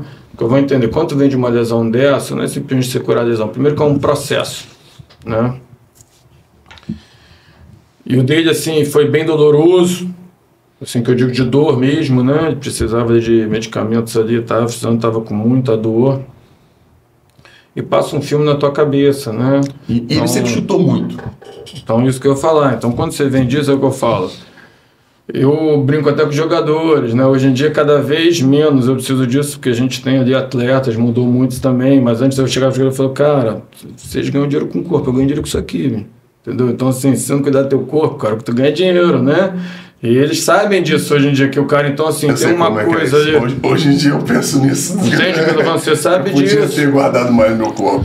Então, são coisas que eu falei, ah, eu tenho uma lesão, por exemplo, eu sabe disso, né, que eu já tive ali quatro cirurgias no meu joelho, sou completamente, pô, me trouxe uma depressão, aí muitas coisas que eu fazia me limitou. Imagina, por exemplo, se eu preciso disso pro meu ganha-pão, né? É, é um impacto diferente. Então, primeiro de tudo, passa um filme ali, que isso não volta atrás, mas é óbvio que ele nunca falou isso pra mim, que ele fica pensando, se eu chutasse assim, se fosse assim, um segundo igreja, pô, primeiro tem isso, né? Depois, ele teve muito processo de dor, e a gente sabe que tem duas questões, é, que um, a dor crônica te traz uma depressão, como o paciente deprimido tem um limiárido mais baixo. Por isso que, por exemplo, hoje, para dor crônica, a droga de escolha é antidepressiva. Tipo pregabalina, outros, porque ele modula esse canal e a gente sabe que é dor crônica. Então, como sabiam dessa relação, descobriram que esses moduladores, esses antidepressivos, que hoje em dia ninguém usa para antidepressão, para dor crônica, eles modulam esse canal e assim, é a indicação para eles. E resolve. É, melhora em muitos casos. Melhora em muitos Melhora em muitos casos. Então, por exemplo, você vê cara com dor, começa a ficar deprimido. Aí vê as coisas, aí depois aí que estuda, fica de filme. E aí, é o que eu falo, onde eu vou terminar agora que ninguém entende. O cara para voltar é um processo, não é simplesmente estar curado, estar consolidado. Ok, manda ele chutar de novo. Não, esquece. Então, as pessoas julgam o atleta, acham que ele é um robô, né? Às vezes você, tipo, cria um bloqueio, um trauma, e não só isso. É um processo hoje, né? Que Tem outros nomes, que falam biohacking, não sei o quê, blá, blá, blá, esse processo mental falou cura tua lesão, né? Não é nada disso, é uma questão simples. Teu corpo, né, ele vai entendendo que, pô, aquela região tá lesionada, vai botando a carga pro outro lado, vai tirando, né? Aí quando fica bom, é um processo que se você não entender isso, não fizer, você tem que ensinar pro teu corpo que ele tá bom. Porque a senão fica ali você mesmo achando que não tá bom, você, porque, tipo, você pro teu cérebro, então você, tipo, tem que ensinar agora pro teu cérebro reconhecer que aquilo tá bom. Então, assim, é um processo que uns demoram mais, então é simplesmente tá curado medicamente. Uma coisa é isso, pô, chegou lá, botou uma haste, fez a fratura, ah, consolidou, é um cara comum, Vai. ok, tá curado. Mas o que que tu faz? Não, eu ando. Então, tipo, cara, você andava antes, você vai andar também, tá no... Ah, mas, pô, Segue. sinto... Esse processo da dor, para amputação também, o cara amputa o braço e ele acha que o braço amputado tá doendo, né? A dor fantasma. Então, É a mesma- é a mesma linha. que é a cabeça. Não, aí é diferente. É diferente, É então diferente. O que que acontece? Mas posso explicar, mas é verdade. Eu digo que é diferente pelo seguinte: você tem aqui o teu polegar, quando a gente falou teu dedão. É o nervo, né? Que ele vem até aqui, tá? Aferente traz o impulso, vem referente, ou seja, viu aqui, tipo, tu me furou. Puma, sobe. Vem, e por que, que eu tiro o dedo? Porque vem primeiro o impulso furo da dor, que são milésimos de segundo, entendeu? Depois você tira, que é o referente, já é o impulso voltando e assim nervoso. Então, pô, eu cortei aqui, o pô, o nervo que vem aqui matou. Só que ainda tem o pedaço dele que fica aqui e que é aquele pedacinho que irradiava isso aqui, ou seja, então eu aqui tá desensibilizado dando dor de um negócio que eu nem tenho. Só que no teu cérebro você tá sentindo aquela dor daqui porque pedaço do nervo que tava lá Tá tá, aí, aqui né? mandando ali a mensagem. Caraca. Nosso corpo é. não, e é ma- não, e maneiro que ele sabe quase nada. Né? doutor, a gente foi pra um lado que, que eu queria ir, mas falamos até um pouco mais. Eu quero saber do Flamengo, doutor. Uma parada Aí, muito. Talvez muitas coisas não vou poder te responder. Não, não, não. Eu, eu nem, e por, e por ter vivido lá, eu nem vou te dizer isso, nem, nem vou chegar a esse ponto. Não, é da construção, doutor. Tu pegou, tu pegou o Flamengo, como eu vi, né? Vamos lá. Com uma, com uma estrutura bem precária. E eu sei que você foi importante pra caramba pra essa reformulação. Conta um pouco o que que tu fez é, em, em em termos de pesquisa, em termos de, de consulta a outros lugares, outras pessoas, pra fazer do Flamengo não só essa potência que, que é financeira hoje, mas também estrutural, né? Dentro daqui desse processo que o Flamengo pode entregar hoje pros seus atletas. Vamos lá, né? Primeiro até, eu acho que tem tudo isso, acho que todas essas experiências vividas, né? Em outros esportes, em outros países, é, atletas individuais, coletivos, né? Me trouxeram primeiro né, o pensamento que eu tive, porque eu levei um projeto para isso, né? Então não foi a coisa assim, foi sendo construída que eu falei, cara, eu já tinha essa visão que aqui no Brasil tinha pouco, no futebol menos, no Flamengo menos ainda, né? Da melhora da performance em si, né? Da medicina do esporte, não só como ali, que isso é a traumatologia do esporte, é uma área até dentro da ortopedia, né? Uma especialidade, né? Ou seja, o cara teve uma, um trauma do esporte, pô, você- isso é fato e é importante, você tem que ter, o cara machucou, mas o que, que você faz para prever? Para prevenir, para você, por exemplo, integrar. Qual é o, aquilo que eu falo? Pô, como é que você está controlando? Quais são os índices de controle que você tem para um bom funcionamento do departamento médico? O que, que você está entregando? Está comparando o que com o que? E muito da estrutura era mantida de uma maneira que assim era protetora, que as pessoas muitos gostavam. Não, é tipo, não entrego porque não tem estrutura. Não queria estruturar. Porque assim, você tem uma bengala muito grande, né? Pra você não entregar, né? É, e aí, eu tinha essa visão né, da performance, principalmente da integração entre as áreas. Porque eu falo o seguinte, né? Quando eu assumi lá no Flamengo, e eu acredito muito nisso que eu falar, que todo mundo fala, não, porque vocês que fizeram, ah, não sei o quê, tipo, a estrutura física. 90% dos problemas era comunicação. Então, Paulo, cara, não adianta tu botar 500 mil equipamentos da NASA, caramba, se as áreas continuarem sem se comunicar ou sem falar a mesma linguagem, não tem como. Porque eu falo, não adianta eu, né, como médico, avaliar é, performance atlética de uma maneira, o preparador físico avaliar de outra, o fisioterapeuta de outra, ou seja, então quando fala tem que melhorar a performance, a performance está ruim, se cada um vê performance de uma maneira, tipo, onde que está o problema? E no Flamengo, o, no futebol, esquece o Flamengo, porque isso não é tipo do Flamengo mesmo. No futebol, eles entendiam isso, a cada um botar a culpa numa área em outra e tal, não sei o que. Tipo, não falei, eu falei, cara, primeiro grande desafio lá, comunicação, pegar todas as áreas e criar isso uma linguagem comum. Por exemplo, quando eu faço uma avaliação da fisiologia, tem que fazer sentido para o preparador físico, para o médico. Se falar, ah, não, tá demais, tá bom, o que, que o médico pode atuar nisso? E o preparador, e o fisioterapeuta. Então os caras têm que entender isso, o que, que significa para cada área. Ou seja, então hoje, essa figura do coordenador científico. É, Quer dar até os parabéns ao Daniel, né, que começou a atuar nessa área lá comigo. Que eu chamei ele, foi, ele foi como fisiologista e ele é um cara top. Vasco, eu conheci ele no Foi convocado agora pela seleção e eu acho que merece total. Para mim, assim, um dos melhores na área e no futebol. É, eu falava, pô, a gente construiu isso juntos. E quando tiver com ele, pergunta. É eu mesmo, falava, cara? Daniel, cara, não adianta tu focar só na fisiologia, cara. E ele também era preparador físico. Eu falei, tem que- hoje tu tem que integrar as áreas, cara, porque ele tinha essa dificuldade. Eu falei, porque profissional moderno, cara, vamos te botar aqui coordenador científico, ele tem todas as características, né? É, eu fico feliz dele estar aí, porque pô, profissional top mesmo. Não, de- Top. gente, gente boa, Pô, sabe trabalhar. De caráter, como profissional, tá? Tipo. Cero de micareta. Pô, exatamente. Então, sabe assim, lidar, um cara sério. Sério, entendeu? Merece estar lá, Não, fiquei não, muito que legal, feliz, cara. Então, eu, a gente conversava sobre isso. Ah, tá devendo, falou que veio aqui também. É, agora vai ficar aí. pergunta pra já tá. É, Pô. tô te esperando aqui, hein? Paulo pediu pra o assessor, o assessor falou comigo, o assessor. E- e- e- Então, por exemplo, né? Sempre chegava lá, eu falava, cara, eu vi isso acontecer, se eu tiver errado, você me diga, né? Começava, ah, tá tendo lesão, é o DM, é o médico do departamento, não, tá errado o trabalho aí da preparação. Eu falei, cara, mas tu entende alguma coisa de fisiologia do exercício? Zero. É, Zero. E tu quer ditar pro cara o que que tá certo, o que que tá errado? E eu, como era? Eu tô mentindo? Não, não. Eu falo, cara, tem umas. que eu digo, tem pessoas que têm uma autoridade sem a legitimidade. Né? E eu falei, e as áreas têm que falar a mesma língua. E tem que ter uma pessoa que seja ali o facilitador entre as áreas, por exemplo, né? Funciona muito. Porque, tipo, chega lá. Hoje, né? O preparador, o, o treinador. Tem ali, pô, tô vendo que tô tendo um problema ali que tá aumentando meu índice de lesão. Não tiver tudo ali, aí um vai falar, não, é que ele tá treinando demais. Aí o fisiologista não tá treinando de menos. Aí o preparador físico, pô, fisioterapia que não fez a prevenção, de- entregou o cara meia bomba. Aí tipo, aí o outro, não, DM que liberou o cara, mas não tava bom. Ah, cara, primeiro de tudo, o que importa? É ruim pro clube. Não estou entregando resultado, não quero saber de culpa de quem que é o responsável, é do departamento. Então, primeiro criamos esse conceito, no departamento de performance. Fala, o departamento tem que entregar. Porque é muito cômodo, né? Como fica, É, não, não, como era sempre assim, ótimo, tipo, tal, ótimo mas- isso. eu falei, cara, departamento, então se tipo.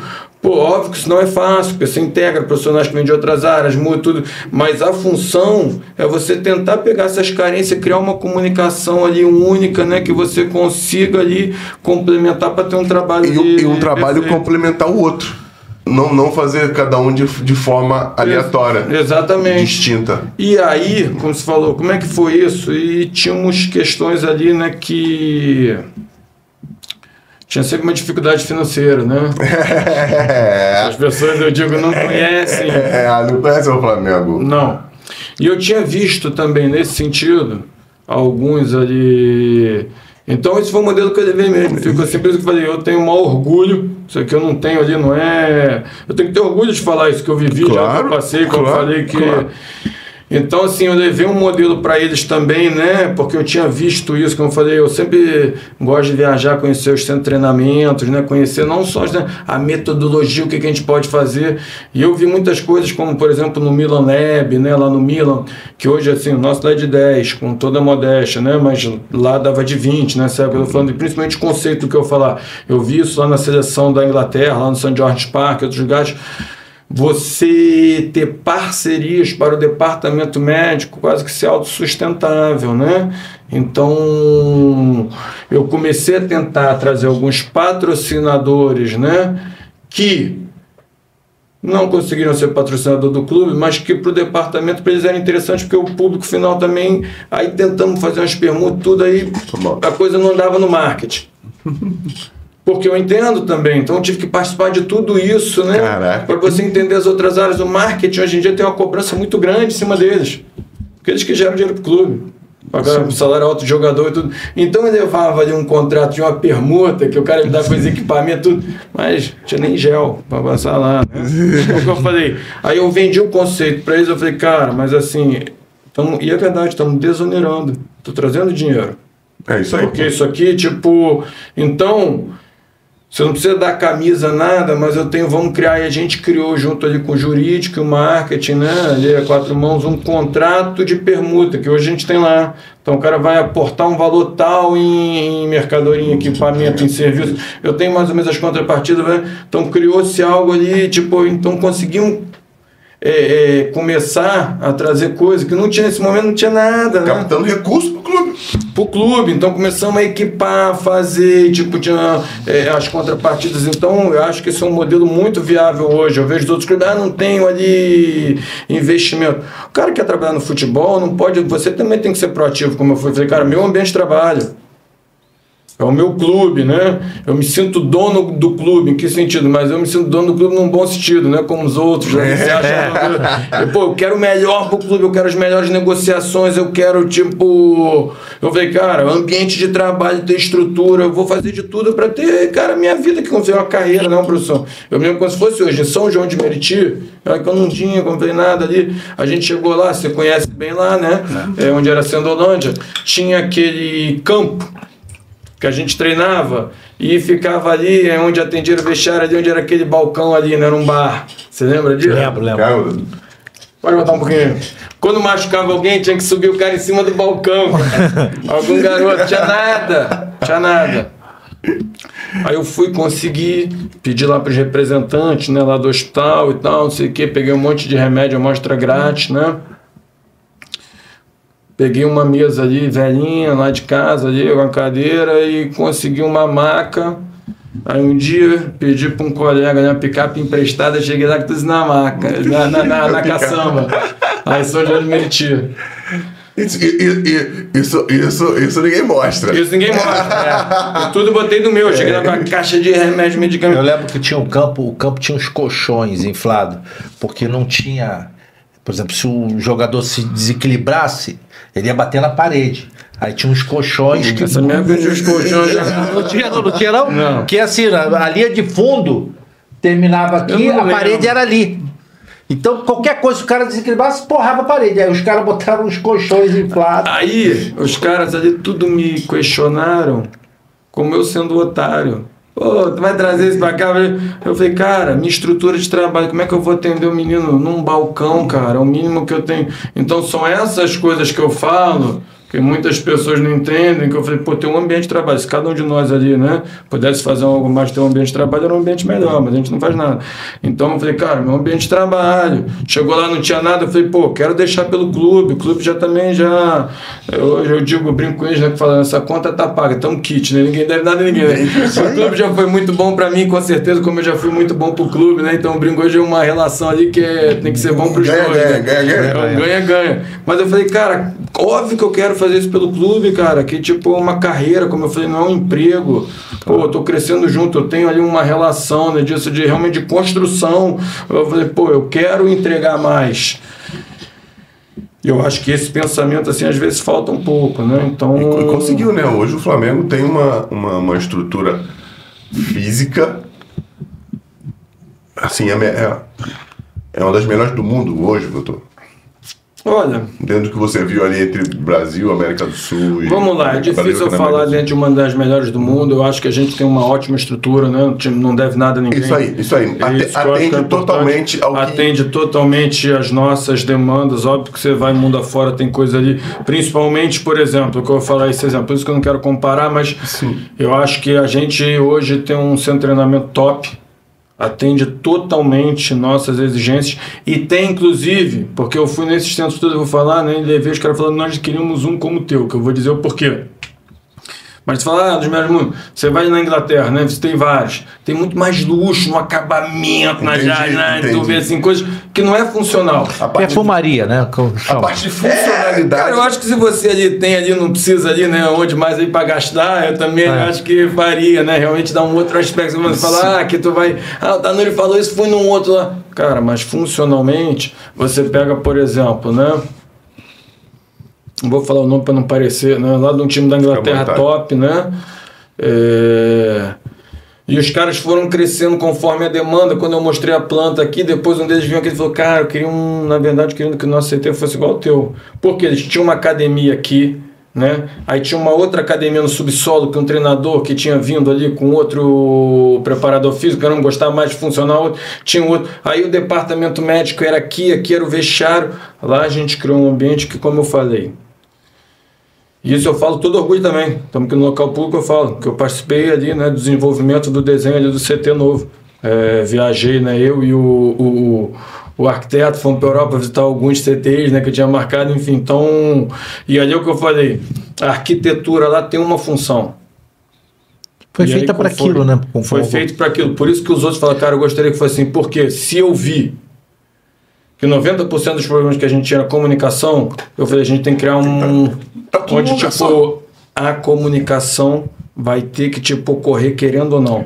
Eu vou ter que passar por você de qualquer Porque as jeito. pessoas não, porque tu me falou isso? Não, porque eu tava lá na salinha da fisiologia ali vendo que eu falo que, meu amigo. A sala era aqui, ó. Então, pô, fizemos aqui na academia, né? Que a gente tipo, tem um teto direito duplo, que é o salão.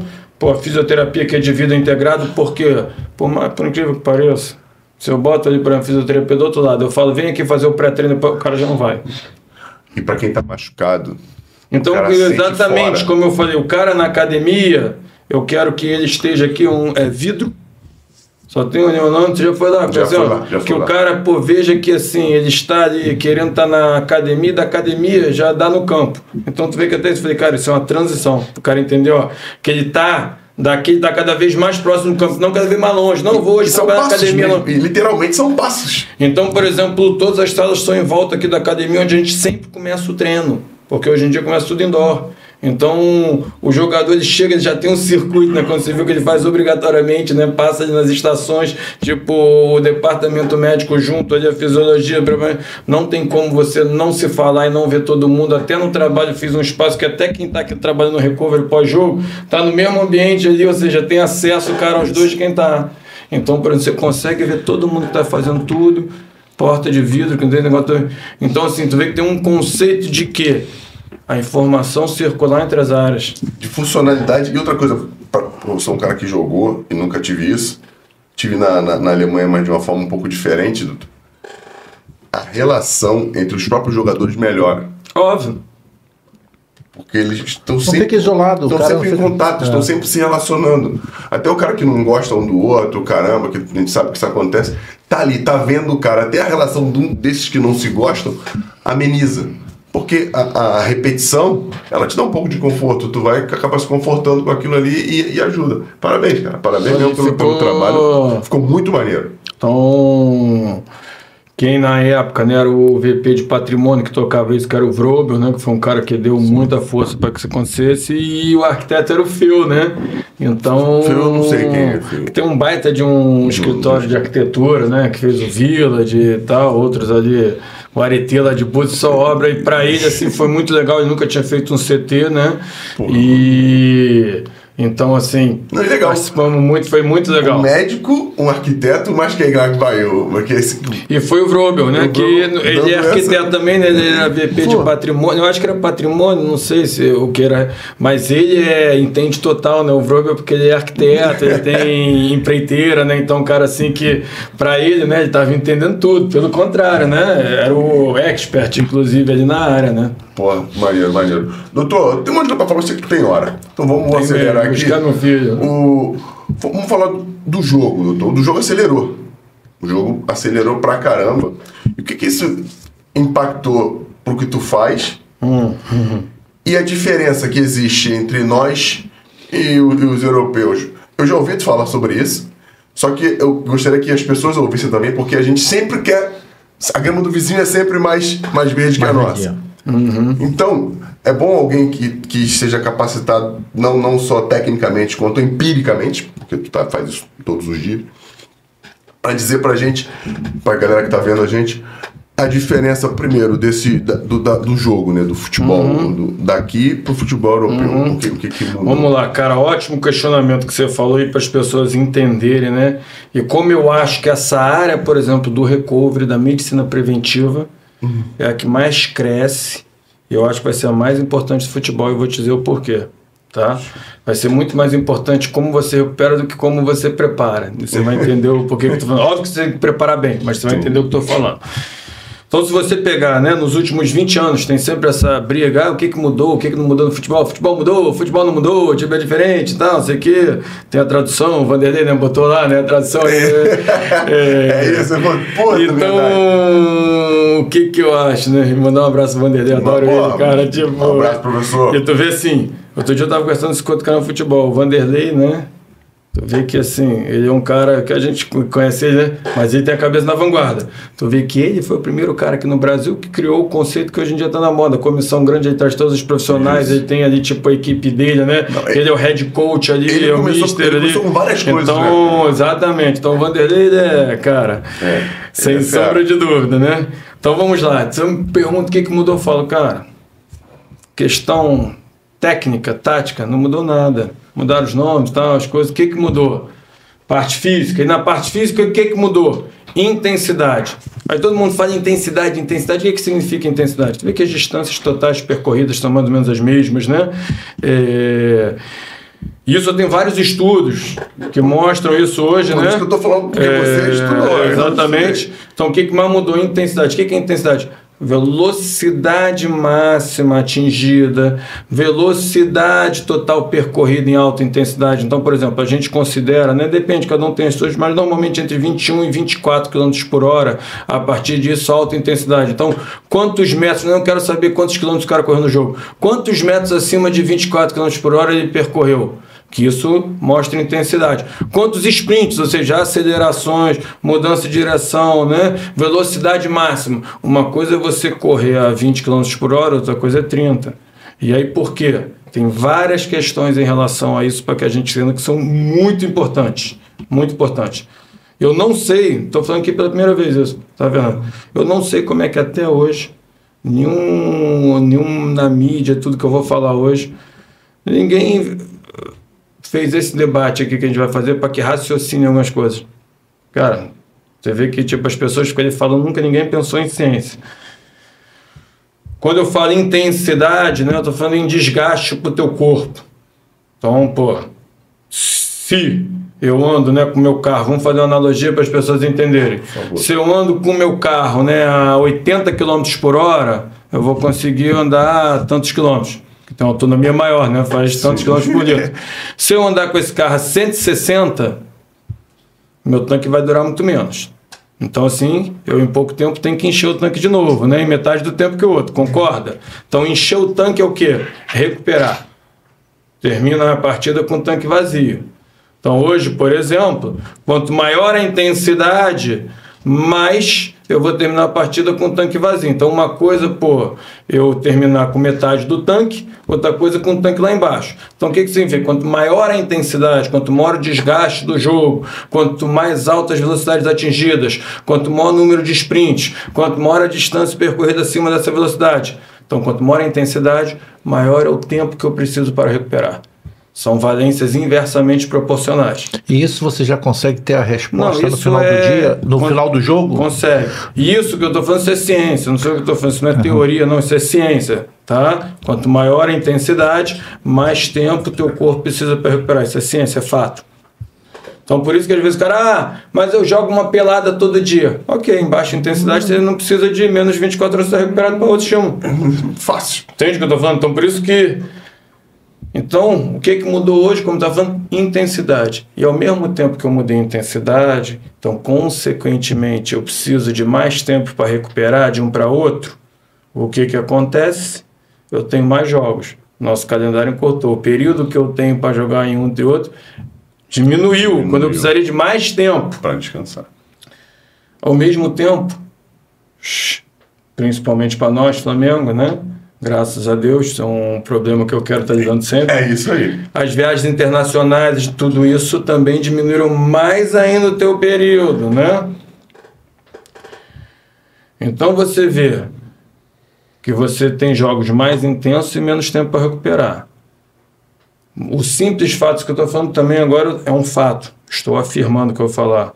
Tem vários estudos científicos que comprovam um fato. A diferença de você jogar uma vez por semana ou duas vezes por semana impacta em torno de cinco vezes mais chances de lesão jogando duas vezes por semana ao invés de uma. Cinco vezes mais é um absurdo. Só o fato de você jogar, mesmo fazendo tua periodização, teu controle de carga, exatamente por isso falando. Você vai começar indo com o tanque vazio, pela metade. E aumenta em torno de 5 a 6 vezes a gravidade das lesões. Então você vê que nós temos um calendário né, de intensidade curto, aumentou o número de jogos e a gente a cada ano, né, os clubes, por isso que eu acho que é, vem ali aos trancos e barrancos, uns mais, outros menos, investindo nessa área e mesmo assim a gente está tendo cada vez menos lesão. Apesar de esperado fosse o quê? Muito mais. Muito mais. E aí, por que que antigamente, eu estou falando agora de 30, né, tinha muito menos lesão, intensidade muito mais baixa. Vamos aqui raciocinar junto, de novo, para que eles entendam um outro fator que é muito relevante. Muito. Que as pessoas não entendem também. Às vezes fazem analogia do futebol com basquete, que o cara joga pô, três vezes por semana. eu vou Muito explicar. parecido. Entendeu? Eu falei isso uma vez para um cara especialista na área, num congresso, em debatendo quem ficou o cara. Eu falei, cara, pô, faz que é vergonha, quase que eu falei, né? Mas vamos entender, fazer uma analogia, né? A maior parte das lesões musculares, né, e, e tendíneas, ligamentares, né, são quando as desacelerações. Então, nas desacelerações, estou correndo ali, eu vou dar aquela freada com a mudança de direção, né? Ou, por exemplo, estou ali correndo, vem o cara ali, meu irmão, e tromba em você, tu tem que frear né, na desaceleração, apoiar o pé ali, né? Ou vir aqui para chutar e o outro que tu apoia aqui. Desaceleração, né? Frenando sei, o movimento. Sei bem como é isso. Então, vamos lá. E ao mesmo tempo eu fazer o quê? As velocidades máximas hoje são muito maiores. Se eu pego um carro, né? A 80 km chama-se frenagem. Se eu pego um carro a 60 km por hora, ele precisa de uma distância para parar. Isso. É a frenagem, né? Isso. Isso. Então, se eu pego um carro a 120, a distância que eu preciso para parar é outra. Isso aí. Ó. E ou se eu pego um carro a 60 km por hora e sem frear, bate com ele na parede, pego outro a 120, bate na parede, olha o tamanho do estrago. Então, as velocidades maiores, muito mais desacelerações, muito mais lesões. Primeiro de tudo. Então, o que, que impacta primeiro hoje? Intensidade. Então, intensidade fala a favor de, teoricamente, eu ter um período maior de recuperação. Ah, qual é a outra maneira de eu fazer isso? Que os caras perguntaram da Europa. Eu falei, como a gente tem muito jogo, naturalmente você vai diminuindo a intensidade do jogo porque eu vou precisando de menos tempo para recuperar. Ou seja, eu vou jogando minha bomba. Entendi. Primeiro estudo. Depois, ah, eu vi aqui distâncias ali. É, Eu tenho esse estudo também, vários estudos. Ah, os caras percorrem mais tempo a distância. Fala, pô, primeiro vamos ali avaliar a temperatura e umidade, né? Mas tudo bem. Esquece isso, que já é um fator, né? Depois, qualidade do campo, né? Você está jogando com mato desse tamanho aqui, né? Mas também esquece isso. Mas eu falei a terceira. É, o que eu digo, vamos analisar fatos, né? Tipo, vamos fazer para avaliar, tipo, pode ser medido números. Eu falei, ó, o tempo de bola percorrido aqui lá. Aqui o árbitro para toda hora, picota. Então lá, pô, como é que eu vou comparar a distância total de um cara que teve 45 minutos de bola correndo com outro com 60 minutos? O que ficou mais tempo correndo vai correr mais. Vai pô. correr mais. É, é, é, Aí o cara parou e falei, que- porra, vocês fazem umas análises muito rasas. Entende o que eu tô falando?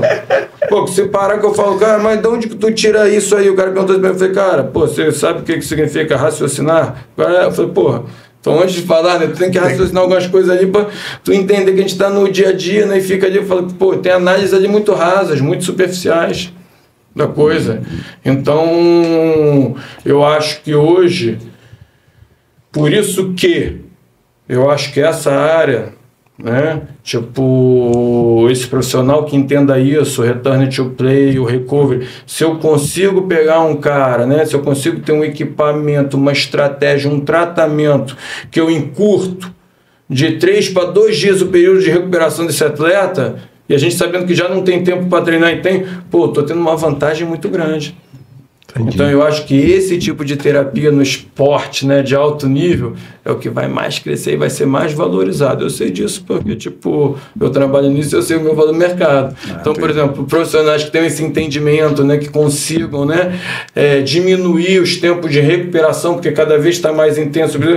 Vai Isso aí. ser- É cada vez mais importante isso. Vai estar vai tá na frente E o que outros. acontece? Porque a preparação é a mesma, tu prepara o cara bem, então é isso que eu digo, isso é importante, é sine qua non, pra eu ver, ah, É isso a aí. área mais, porque as outras já é importante, óbvio, se o cara não estiver preparado, não tô entrando nem nesse mérito, né? O cara mesmo, Isso o cara aí. bem preparado, pô, tem uma fisiologia que tem que respeitar, ou seja, se eu conseguir trabalhar nessa fisiologia, igual, é um ganho muito grande.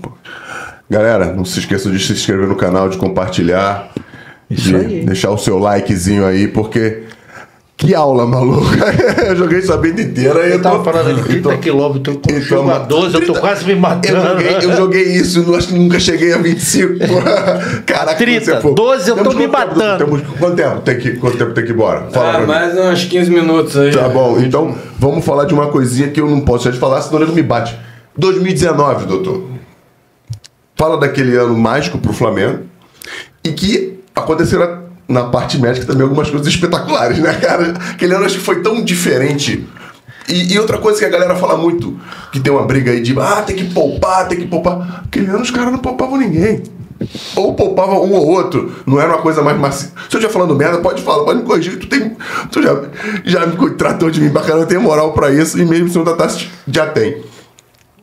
O que que aconteceu naquele ano que de tangível, que você pode dizer, é claro, que deu tudo certo.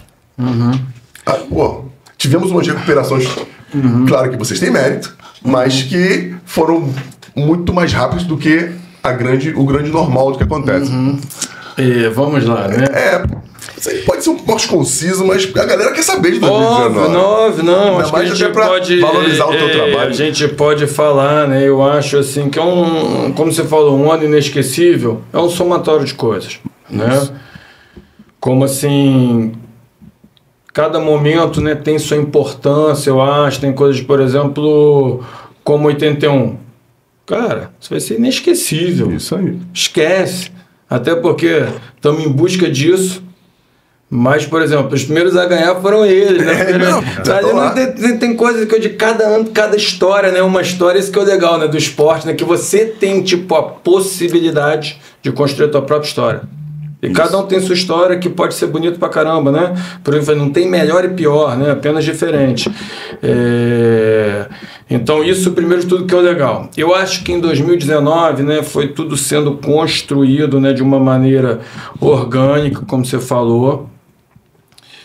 Eu acho que a torcida foi comprando muito, né? Tudo que veio acontecendo foi empolgando, né? A gente já vinha construindo isso, né? Já há alguns anos chegando, né? Brigando, né? E aquela coisa. E eu acho que assim o Jesus teve um papel importante nesse sentido aí de que ele sabe se comunicar bem com a torcida, teve essa empatia, né? O cara ali que vestiu a camisa, todo mundo, pô, a nova diretoria, quem tava lá, então todos esses detalhes realmente tivemos um bom ambiente que assim eu acho que criou uma sinergia com a torcida muito legal assim diga-se de passagem né então por exemplo Essa atitude agressiva, não é agressiva, mas dele no banco de reservas, conectou com a torcida. Eu acho que a torcida eu acho que conectou se viu, a torcida se viu na, na imagem Cara, dele, né? tudo, né? Eu acho que aquele time ali, é, como tu tá falando, ganhando tudo é diferente, né? Então, É, verdade. que eu tô falando que eu digo, cada história tem sua história, não dá pra você comparar, né? Porque assim, quando tu ganha uma história, quando você não ganha é outra, né? Então, Trabalho feito tão- é, quanto. é- é tudo diferente, né? Então, assim, eu acho que como outros anos, né? Como até hoje, por exemplo, 81 foi comparável, né? É, não tem nada igual. Acho que o que chegou mais próximo, né? Por isso que eu acho que foi muito legal que todo mundo criou esse sonho de, de 81, quem comparar foi 2019, né? Isso. Estamos em busca de chegar nisso próximo de novo. Então, primeiro de tudo, eu me sinto muito feliz, né? De não só ter vivido isso, mas como ter participado e como você falou, que a gente vai falar agora, ter tido uma é, participação em alguns momentos muito importantes para que isso tivesse acontecido. Ou não, também não tenho a menor sombra de dúvida disso, né, que eu vou falar. É como eu falei, são vários fatores para que você tenha um ano assim, são todas as áreas funcionando em conjunto muito bem desde ali do presidente, que é o mais importante, né? Até ali o último ali funcionário, até tipo a integração da torcida com o clube para tu ter, quando você falou um ano mágico, tem que ser tudo ali envolvido, né? Então acho que todos tiveram participação. Uma atmosfera foda. E a gente, né, como falei, me sinto realizado porque eu acho que daqui, por exemplo, em 2029, vão estar lembrando os 10 anos desse ano, que foi mágico mesmo. 2000, Né? 2029, 2039. É, eu, eu 2040. faço pra minha mulher, eu falei, cara, eu sei porque é, o tempo, né? Não tá fazendo aquelas fotinhas com o pessoal tudo velhinho. É, o tempo, né? É o senhor da razão, é a maior justiça que tem é o tempo que eu tenho. Eu sei porque lá, daqui a 10 anos, vão reconhecer tudo que a gente fez. Né? Então, assim, vai ser muito legal, que eu não tenho sombra de dúvida do que a gente fez. E, naquele momento, eu até brinco isso com a verdade. Primeiro de tudo, quando você falou, ah, não tinha poupar e tal, não sei o quê, não existe esse negócio de poupar, que as pessoas acham. Ah, vou poupar o? Tu quer folguinha? Não. Você, como tem tanto jogo, tem, é um gerenciamento, né? É, de, de, de, de risco. Você fala assim, ah, não, mas aí o cara tá num risco e tirou o cara de um jogo, pô, e aí de repente o cara nem lesionar. Ok, e se de repente, né, por causa de um jogo, o cara lesiona, perco 10 jogos. É um cara importante, fala, pô, era um cara importante, não foi pra esse jogo. Exatamente por isso, que era um cara importante. Se eu tenho, por exemplo, ali, né, um reserva pra esse cara ali, eu deixo e corro o risco. Se acontecer alguma coisa, eu tenho reserva no mesmo nível. É isso aí. Então é o inverso, né? Que ele pensa, pô, esse cara é um cara importante. Exatamente. Porque se não fosse tanto, talvez eu possa assumir um risco maior, se alguma coisa acontecer, impacta menos, né? Então, tem tudo isso. Aí o que, que eu acho que foi o grande diferencial ali? Porque todo mundo pergunta, não, quase não teve lesão. Não, não, mentira. Nós tivemos a mesma média de lesão que nós tivemos né, nos outros anos. Primeiro, por isso que eu tô falando, a vitória né, exacerba tudo e a derrota né, tudo mais. Então, assim, se eu tenho mesmo tipo número de lesões, a gente não tá ganhando, né? Mas a média já era baixa. A média já era Nossa baixa. média sempre foi baixa. É isso aí. O Flamengo tá sempre entre os três é, clubes que tem menos lesão, assim, há mais de 5, 6 anos. Isso então eu ouço umas coisas aí, mas tu pega e abre, o que eu tô falando são fatos. Isso aí. São números, tá lá, é público, tá vendo? Vai ver, então assim, mas tudo bem. O que que aconteceu sim, isso eu falo também, porque é uma verdade, não sou eu falo, né? os próprios personagens envolvidos fazem questão de falar isso, né? então não sou eu. É, exatamente. Nós tivemos não ali um índice de lesão baixo, recuperações muito rápidas em momentos muito importantes, decisivos. E, por exemplo, né, como impacta isso? Eu, em um período ali, né, de menos de três semanas, entre um jogo de uma semifinal e outra, eu voltar com três titulares com lesões graves, né? Três titulares, estou falando, pô, quase 30% do meu time, né? É isso aí. E, e assim, E dependendo dos pra um onde, onde os caras jogam, Não. o poder de decisão é muito maior. maior e, por exemplo, ah, eu perder 30% da minha força com um time pequeno no meio do brasileiro é uma coisa, o resto é- eu numa semifinal de Libertadores Isso. é o nível de competição que assim faz mais falta. É Isso também que fala. Então, assim. é- Valoriza muito. Muito. Então, assim, eu acho que a gente teve né, recuperações e aí fazer né, um- um- uma menção aos outros profissionais envolvidos, né, primeiramente da fisioterapia, que era um top, porque senão não vai, né? Desde a preparação, eu sempre falo, qual é a melhor prevenção? Eu falo, cara, o atleta está bem preparado. Então, desde os preparadores, né, que na época era o Mário, o Betinho, o Márcio. Então, assim, a melhor prevenção de lesão, o atleta bem preparado fisicamente. Ou seja, está bem preparado fisicamente, suporta mais a carga, como também, quando machuca, o músculo preparado regenera melhor. Então, primeiro de tudo, preparação física, essa integração, né?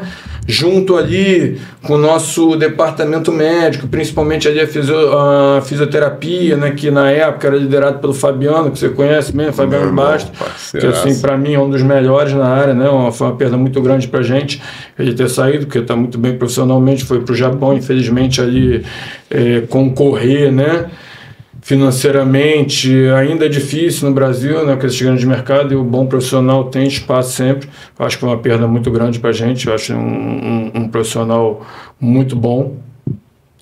Com os outros ali que nós temos também top, o Mário, o Lanian, o próprio Dudu, Valtinho, todos estavam lá, então uma uma menção a eles, né, que foram muito importantes. E aí, como eu falei, todo esse equilíbrio, porque para tu ter essas recuperações muito rápidas, aí você vê um exemplo prático daquilo que eu estava falando, que é óbvio que departamento médico, os fisioterapeutas, preparador físico, treina- tá todo mundo falando a mesma língua.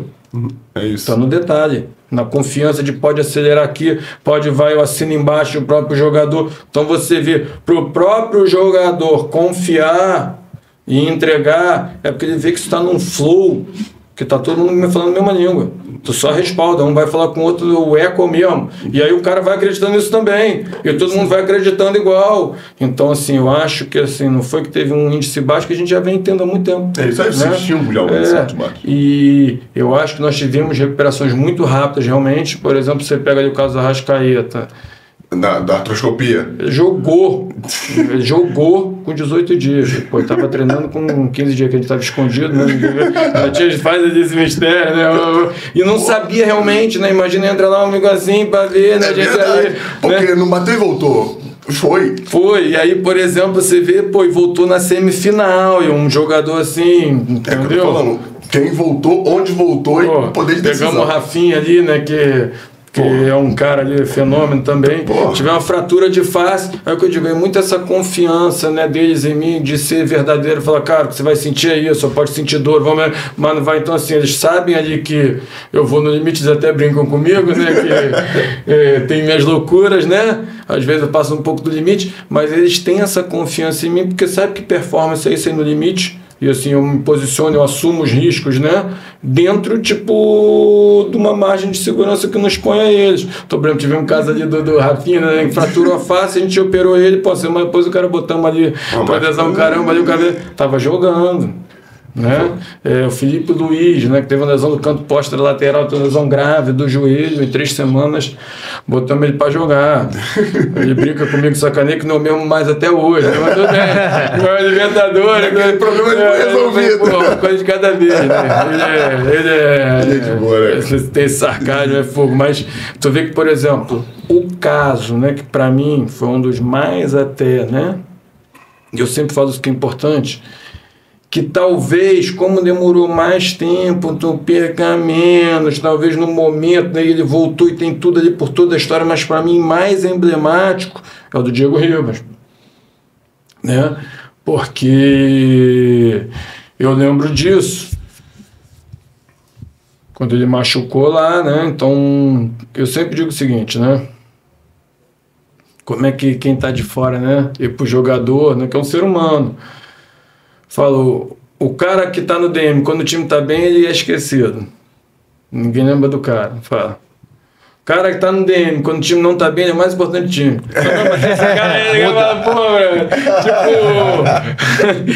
é, isso, Eu falo, pô, às vezes chega lá os caras, tipo, igual eu tava ouvindo lá em 2020, os caras que a torcida tava xingando que ele é fora, tá machucado. Não, o problema é que esse tá machucado. Eu falei, cara, mas vocês estão, tipo. Pra que matar o cara ontem, porra? Entendeu? Agora é o importante, quem tá jogando, mas tudo bem, né? É, e aí, como o time foi indo, foi até esquecendo, mas ele foi assim, uma lesão gravíssima. Ele tornozelo, né? Que muitos ali falaram até que não jogaria mais, né? Ele até sabe disso, né? E ele foi um cara que, assim, eu digo, foi muito emblemático, né? Porque ele já me conhecia, né? Essas coisas, tudo. A gente fez um compromisso entre nós dois, eu e ele, né? Porque ele falou, terminou a cirurgia, não lembro como se fosse hoje. Um dia eu chamo o podcast pra contar. Ele falou, tô. Tipo, cirurgia, pô, pra ele era de seis meses pra voltar, né? Pô, quero voltar pra final da Libertadores. Dava três meses certinho. Eu. Eu ele- Eu tenho que entrar na cabeça dos caras, já me conhece. né? Aí ele falou isso, eu porra. Aí eu falei, Diego, pra final não. Vamos voltar um dia, um jogo antes, pra tu ganhar ritmo. né? Eu falei, "Pô, meu, meu, Não vamos botar, não. vamos botar meta antes, pra tu quer que tu joga. Aí, tipo, ou seja, né, que ele veio com o desafio. Ele é mais maluco que eu. Eu vim que, ó, não fala nada, isso tudo é verdade. Não fala nada lá e tal, não sei o que, entre a gente, vamos montar aqui, vamos aqui uns exercícios na tua casa, tá com. Levei o Merbike que eu tinha, negócio que hoje ele faz até hoje, né? Gostou? Tu vai botar aqui, vai estar só com um pé, perneta, o outro eu vou botar na merda, que vai. Eu não vai ficar parado, não fala nada, vamos ali, tipo. E ele assim, né? é, Ele sonhava com isso, nós também, um desafio, né? Foi uma lesão gravíssima e tudo isso, e a gente planejou. E ele voltou um, jogo antes. Ele voltou, na verdade, né? Como é que são as coisas? Tinha, se eu não me engano, eh, tinham dois jogos antes da final. Se eu não me engano, foi, um- foi uma história, se eu não estou lembrando. Não, beleza. tá? Ok. Ele voltou um ou dois jogos antes da final. A gente tinha programado para ele voltar, né? Dois jogos antes, entrar um pouquinho, mas foi um jogo que era um jogo que tava difícil. Acho que foi até Flamengo e Fluminense, não sei tal. Foi um outro jogo que o Dinamismo não deu pra gente colocar o cara. Sim. Porque o outro já era o jogo da semifinal. Se eu não me engano, foi aquela com o Grêmio, que foi. Ou um outro jogo, não sei. O outro jogo que era mais próximo, teoricamente era um jogo mais difícil, que foi um jogo que o dinamismo ali foi melhor, que ele até entrou assim no jogo mais importante. E aí, depois disso tudo, né, pra ele, por tudo que tinha passado, por tudo o cara terminar, né, com aquele lançamento, né, aquele passe, né, então Dá assim, passe pro gol do pra mim, né? né, com o pé que a gente operou, né, a gente fica até hoje, tem essa esteira na casa. Ele te deu a esteira. Esteira, né? Então Pô. pode cobrar e deixar mais ali. Então, assim, Pô, vai, pra né? mim foi marcante, né? Porque a gente criou esse compromisso é verdadeiro, né? A gente falou, cara, vamos, que maneiro. vamos botar como meta e ele, o Diego, assim, pra mim, se não foi o melhor, um dos melhores atletas que eu já trabalhei. Sem sombra de dúvida. né? Um cara, assim, que pra mim, referência como atleta, profissional, ser humano, aprendi muito com ele, né? Espero que ele tenha aprendido comigo também. Mas se não foi o melhor, um dos melhores. Com certeza. Vocês conheciam já na, já na base, não era na seleção de base. Trabalhou com ele Não, seleção? não, não tinha trabalhado Na com ele. seleção Não, de base, não, não? não, não. Comecei Ah, a trabalhar com ele quando ele chegou aqui em 2016 mesmo, né? Que também já foi muito É, tempo, né? Foi muito tempo, trabalhamos junto muito tempo. Então a gente tinha isso, ninguém sabia, mas a gente botou como meta, ninguém acreditava. Falei, ó, não vamos criar a expectativa, vamos, isso aqui é um compromisso nosso, vamos fazer uma meta pessoal. E eu também, ele, pô, ele sabia disso, ele me conhecia, né? Ele sabe que eu gosto de ser desafiado também, tudo. Eu falo, cara, vou dar um jeito ali. E ele é um cara também, né? Que ele me desafiou a isso, então assim. Se é outro, não voltar. Parabéns. Se é outro ali, tipo. Quebrou o recorde. Não, parabéns. Parabéns. Se não é ele ali, se é outro, porque ele teve uma dedicação ali, o que ele, cara. Na idade que ele tinha, com as tá conquistas louco, cara. ele tinha. Se é outro, ele não voltava. Então esquece. Então, assim, o cara ainda. Pô, Parabéns, Diego. Tá convidado para vir pro, pro Storycast, parceiro. Eu vou falar com o Juan. Juan, Juan tem o canal direto tem, contigo. tem, Juan tem o canal direto contigo. Doutor, pra, te, pra gente poder terminar, um bate-bola rápido, três perguntinhas. Dentro da sua carreira, que é de muito sucesso, graças a Deus eu participei disso. Ganhamos um títulozinho junto, né, doutor? um dia pra tu esquecer. Que, que tu queria esquecer, queria apagar. Que, vê que já tiveram vários, né? Pô, mas- É... Não vou falar, tem alguns mais recentes, né? Como você quiser. Um Vamos pra- dizer que talvez ali a final de 2021, né? Então, assim, tiveram algumas coisas, tinha algumas coisas acontecendo, mas apesar disso tudo ali, a gente ainda acreditava muito ali, né? Foi uma. podia chegar, né? Sempre ali. é, Eu vou falar isso sem nenhuma hipocrisia, né, o vontade. Fernando, que você falou, né? São tantos momentos, né? É difícil falar um momento para esquecer, óbvio que assim, são. Um momento triste, né, cara?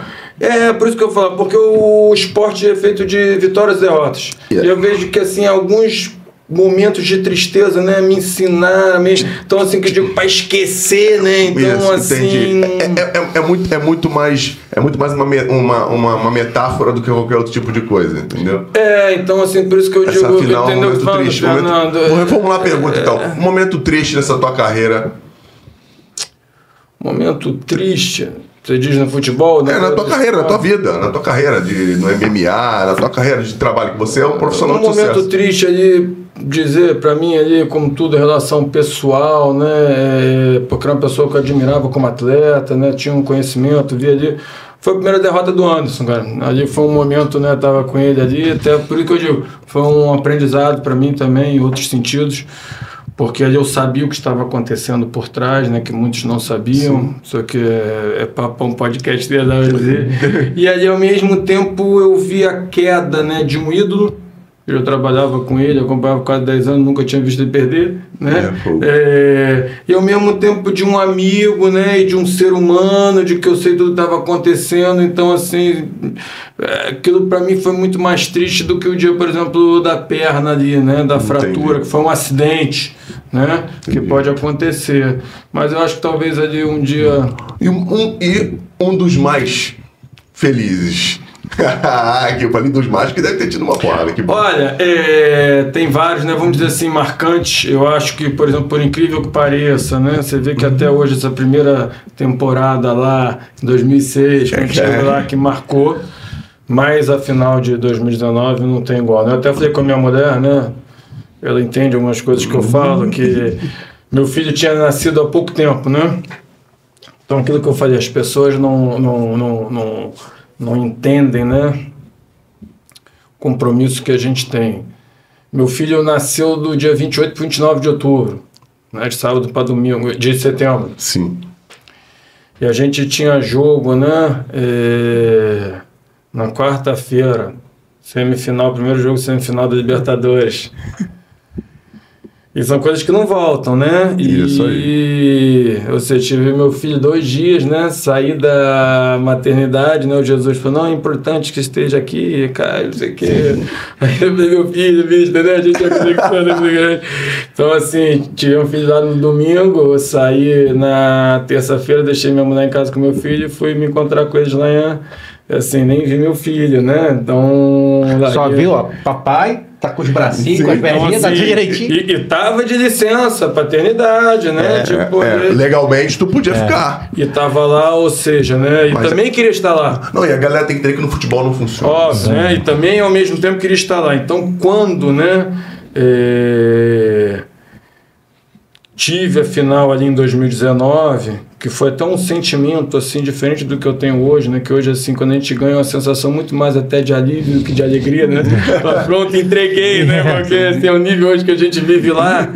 E lá foi uma alegria que eu falei que é diferente. Eu até falei com a minha mulher, eu falei, pô, você, veja bem, né? Não me leve mal o que eu falar, mas foi um, porque, como você falou, são experiências vividas, eu falei, foi um dos momentos mais felizes da minha vida, né? Eu falei, pô, superou ali, que é diferente, o nascimento do meu filho, quase. Porque eu falei que eh, são emoções completamente Diferente. distintas, né? Mas estupendas, então, né? ali realmente foi um negócio ali que eu tava ali, né? Todos nós ali, eu acho que a gente tava vendo que o time tava bem, né? Que assim, fisicamente a gente tava melhor, né? Que o River, inclusive, né? Que o time tava querendo.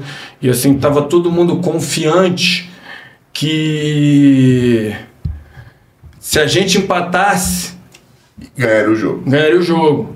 Nem que fosse na prorrogação, né? Que foi chegando no final, foi chegando no final, a gente já pensava na prorrogação, a gente falou, cara, só precisa empatar na prorrogação a gente vai ganhar, né? Porque o time tava melhor, a gente tava ali, né? Aí quando fez aquele, né? Eu já, quando o empatou, eu já comemorei com a vitória, que eu tava ali, tipo, com a certeza que, Que a, gente, que a gente ia ganhar, né? Cara, quando fez o segundo gol, eu lembro que assim, o cara foi me tirar do meio do campo, ah, que eu me lembro, pô, eu não vi mais nada, eu só gritava assim, ganha essa porra! tipo, quando eu vi, eu tava ali no meio do. no meio do campo. Eu falei, acabou! Posso falar que quando eu falei, porra! Pode falar Quando eu tava ali, pô, no meio do campo ali, eu falei, cara! Então, então cara tranquilo, né, cara? Eu falei, caramba, cara. Tanto é que na- quando o pessoal ali, tipo, tu vê comemorando ali do, do, do, do campo, né? Que foi jogando. Não tem nenhuma imagem que me vê que eu saí correndo, um louco, no meio do campo. No dia que os caras tá tudo comemorando, eu, meu, sabe, nunca falo assim, cara, eu, tipo, peso. Falei, porra, então assim. Bem, é... bem Flamengo mesmo. Porra, vitória, então né? ali foi um sentimento, cara, é. Indescritível, doutor. É indescritível, por isso que eu falo assim, né? Eu tô me. Acho que assim que tô me preparando, né? Pro meu ciclo em breve acabar, né? E ter outros desafios. Eu me sinto realizado de ter já vivido tudo isso, né? É, então, óbvio que, Você falou o dia mais triste. Pô, foi muito triste, né? Perder uma Libertadores também você poderia ter ganho, né? Mas também tu tá disputando contra o adversário. Agora, eu sempre vejo, por isso que eu falei com toda honestidade, né? Acredito em você. que eu vou falar agora muito triste. Mas falar, pô, o dia mais triste da minha vida. Eu tá disputando uma final de Libertadores, né? E eu, pô, não reconhecer que eu tô disputando a final da Libertadores. Também vai falar, cara, como isso sendo a maior tristeza da minha vida, né? Ótimo. Eu tenho que, cara, pô. Eu, eu vejo assim, muito triste, mas que felicidade de eu ter podido participar disso, cara. O que, o que não valorizam aqui no Brasil. É. Entendeu? Então eu faço questão às vezes ali, né? Como agora ali, os campeonatos que a gente perde, né? Eu peço, pô, me dá medalha de prata. Ele quer, pô, me quer medalha. Eu falo, quero. Claro que quer, pô. Porque eu quero lembrar desse momento, como eu falei, até onde a gente errou, para se tiver de novo, eu falo, cara, eu não quero de prata. Isso. Eu não quero de prata. Entendeu? Porque eu sei o gosto ruim ali que tem, mas é bom tu deixar lá lembrado e falar, cara, cheguei aqui ficou a prata. Cara, próxima vez, cara, não vou sair sem de ouro. Então, assim, eu acho que tudo ali, então, assim, eu acho que por tudo que aconteceu na minha vida, vindo nada, né? A gente terminando aqui. É... Pô, fui estagiário, pô, estudei com bolsa, a coisa, cheguei onde eu cheguei. E eu falar, cara, que eu tô disputando a final de Mundial e perdi, pô, foi o dia mais triste da minha vida. Seria uma ingratidão com Deus, né? Então, assim, posso falar, cara, que sensação ruim, cara, que vão, pô, podíamos ter ganho, mas, cara, que alegria de eu ter disputado isso, porque é lá na frente que eu vou entender a bênção que isso foi na minha vida. Maravilhoso. Porra. A última pergunta do Storycast é: existe uma frase que você colocaria numa camisa que pudesse impactar as pessoas que gostam de você, que te seguem e que acreditam no que você diz, que, enfim. Pô, Existe? Isso aí foi pesado? difícil, né? Existe? É, última- é sempre a última pergunta, né, né Iberê? Já, já foi falado de tudo. Já foram filósofos, já foram gaiatos, já foram clichês, já foram normais. E se não tiver, fica à vontade. Não acredito nisso. Fica tranquilo, doutor. Cara, é. O que eu acredito é o seguinte, né? Que eu aprendi isso na minha cabeça hoje, né? Então vou dizer que pra mim todo mundo me pergunta, né? Fala, pô, como se falou, qual é a fórmula da felicidade? Né? As pessoas que uma mensagem que quer botar porque te segue, Pode ser triste caminho, também. né? Pode ser uma, uma Mas- coisa que você acredite. O que eu falo, isso eu acredito, né? Hoje muito. E assim, isso mudou minha vida, né? Que eu falo para as pessoas, cara, a fórmula para felicidade eu não tenho. Porque cada um tem a sua. Agora, para infelicidade, eu tenho. Que é você querer agradar todo mundo. Então essa, então hoje, né, é, sem sombra de dúvida, foi um aprendizado meu, porque você vai ali tomando na cabeça com coisas, assim, isso no início me impactava, que eu falava, cara, eu, vou, eu falo, tem coisa assim que não adianta, né, porque se eu quiser agradar todo mundo, ou aquela pessoa que não sabe dizer não, fala, pô, o cara que não sabe dizer não, em algum momento você vai dizer sim para dois contos, vai se queimar. Isso. Também tu falando não, porque tipo, em algum momento, né? Não tem como, né? É, então, assim, eu falo, cara, o segredo da felicidade eu não sei. Agora, da infelicidade, É querer agradar todo mundo. porque isso é impossível. Nem Jesus conseguiu, né? Então, se Jesus não conseguiu, imagina eu, né? Pelo amor de Deus. Que bom que ele falou assim pra gente. Galera, muito obrigado por ter vocês conosco em volta da nossa fogueira mais um pouquinho, ouvindo essa história muito foda. Enfim, espero que vocês tenham se impactado tanto quanto nós, né? Porque eu fiquei feliz demais com tudo que o doutor falou pra gente. Doutor, rede social, curso, eu sei que tem no Hotmart. É, Hotmart não. não, não, já saiu do Hotmart, tá onde agora? Fala aí, ó. Fala pra ali o que, que você tem. Como é que você conta a rede social? Como é que minha rede social no Instagram é Dr. Tanuri DR, Tanuri T-A-N-N-U-R-E. Acho que o Facebook é a mesma coisa, né? Não sei, eu não tenho. Mas é, acho, pô. Mas, É, Doutor Tanuri vai. É, não tem Twitter, né? Não, Não tem tem. nada disso. Por incrível que pareça, né? Tudo meu de rede social é orgânico, né? Então é algo que eu tenho um curso online né, de formação em medicina do esporte, né? Quem acompanha nas redes vai ter as informações. É uma realidade, por incrível que pareça, Isso é outra coisa que eu vou falar aqui, todo mundo acha o inverso, né? Nunca te veio tudo que eu tenho é orgânico. Porque a gente trabalha em algo público que isso é completamente tosado, né? Que as pessoas desestimulam que você hoje fica ali com medo, qualquer coisa que você vai colocar, as pessoas podem julgar e pode pegar um negócio. Então, eu falo, o legal de rede social é tu poder ser espontâneo, né? Você po- poder falar, eu vivo em algo que é público eu já não posso. Entendeu? Então. Se tolir ali também é uma merda, né? Então são coisas que infelizmente, né, são assim, preços, né, que a gente tem que pagar, as pessoas têm que entender, porque aí eu sei que tem ali quase 150 mil pessoas seguindo, né, um monte de repórter, um monte de influ- esperando falar alguma coisa, então muitas das vezes, né, é, eu abdico.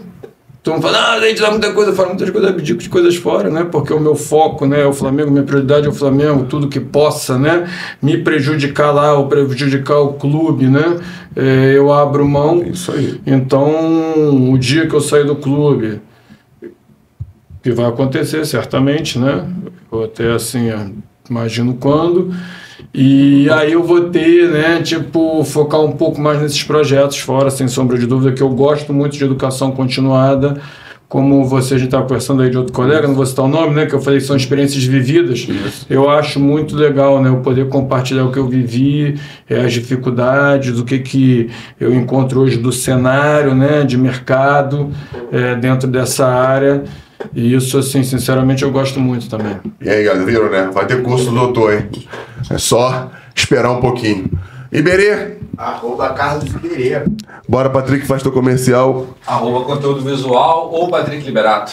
Eu, anselmopaiva.bm, não é de Vila Mimosa, tá? Fernando.04 Santos no Instagram, FVLL no Twitter, Storycast, onde você colocar S-T-O-R-I-C-A-S-T. Storycast, muito obrigado por tê-los conosco em volta da nossa fogueira. Valeu, obrigado, Tanuri. Senhor. doutor. Caraca, brother. Obrigado. História. Vambora. Obrigado. Vamos-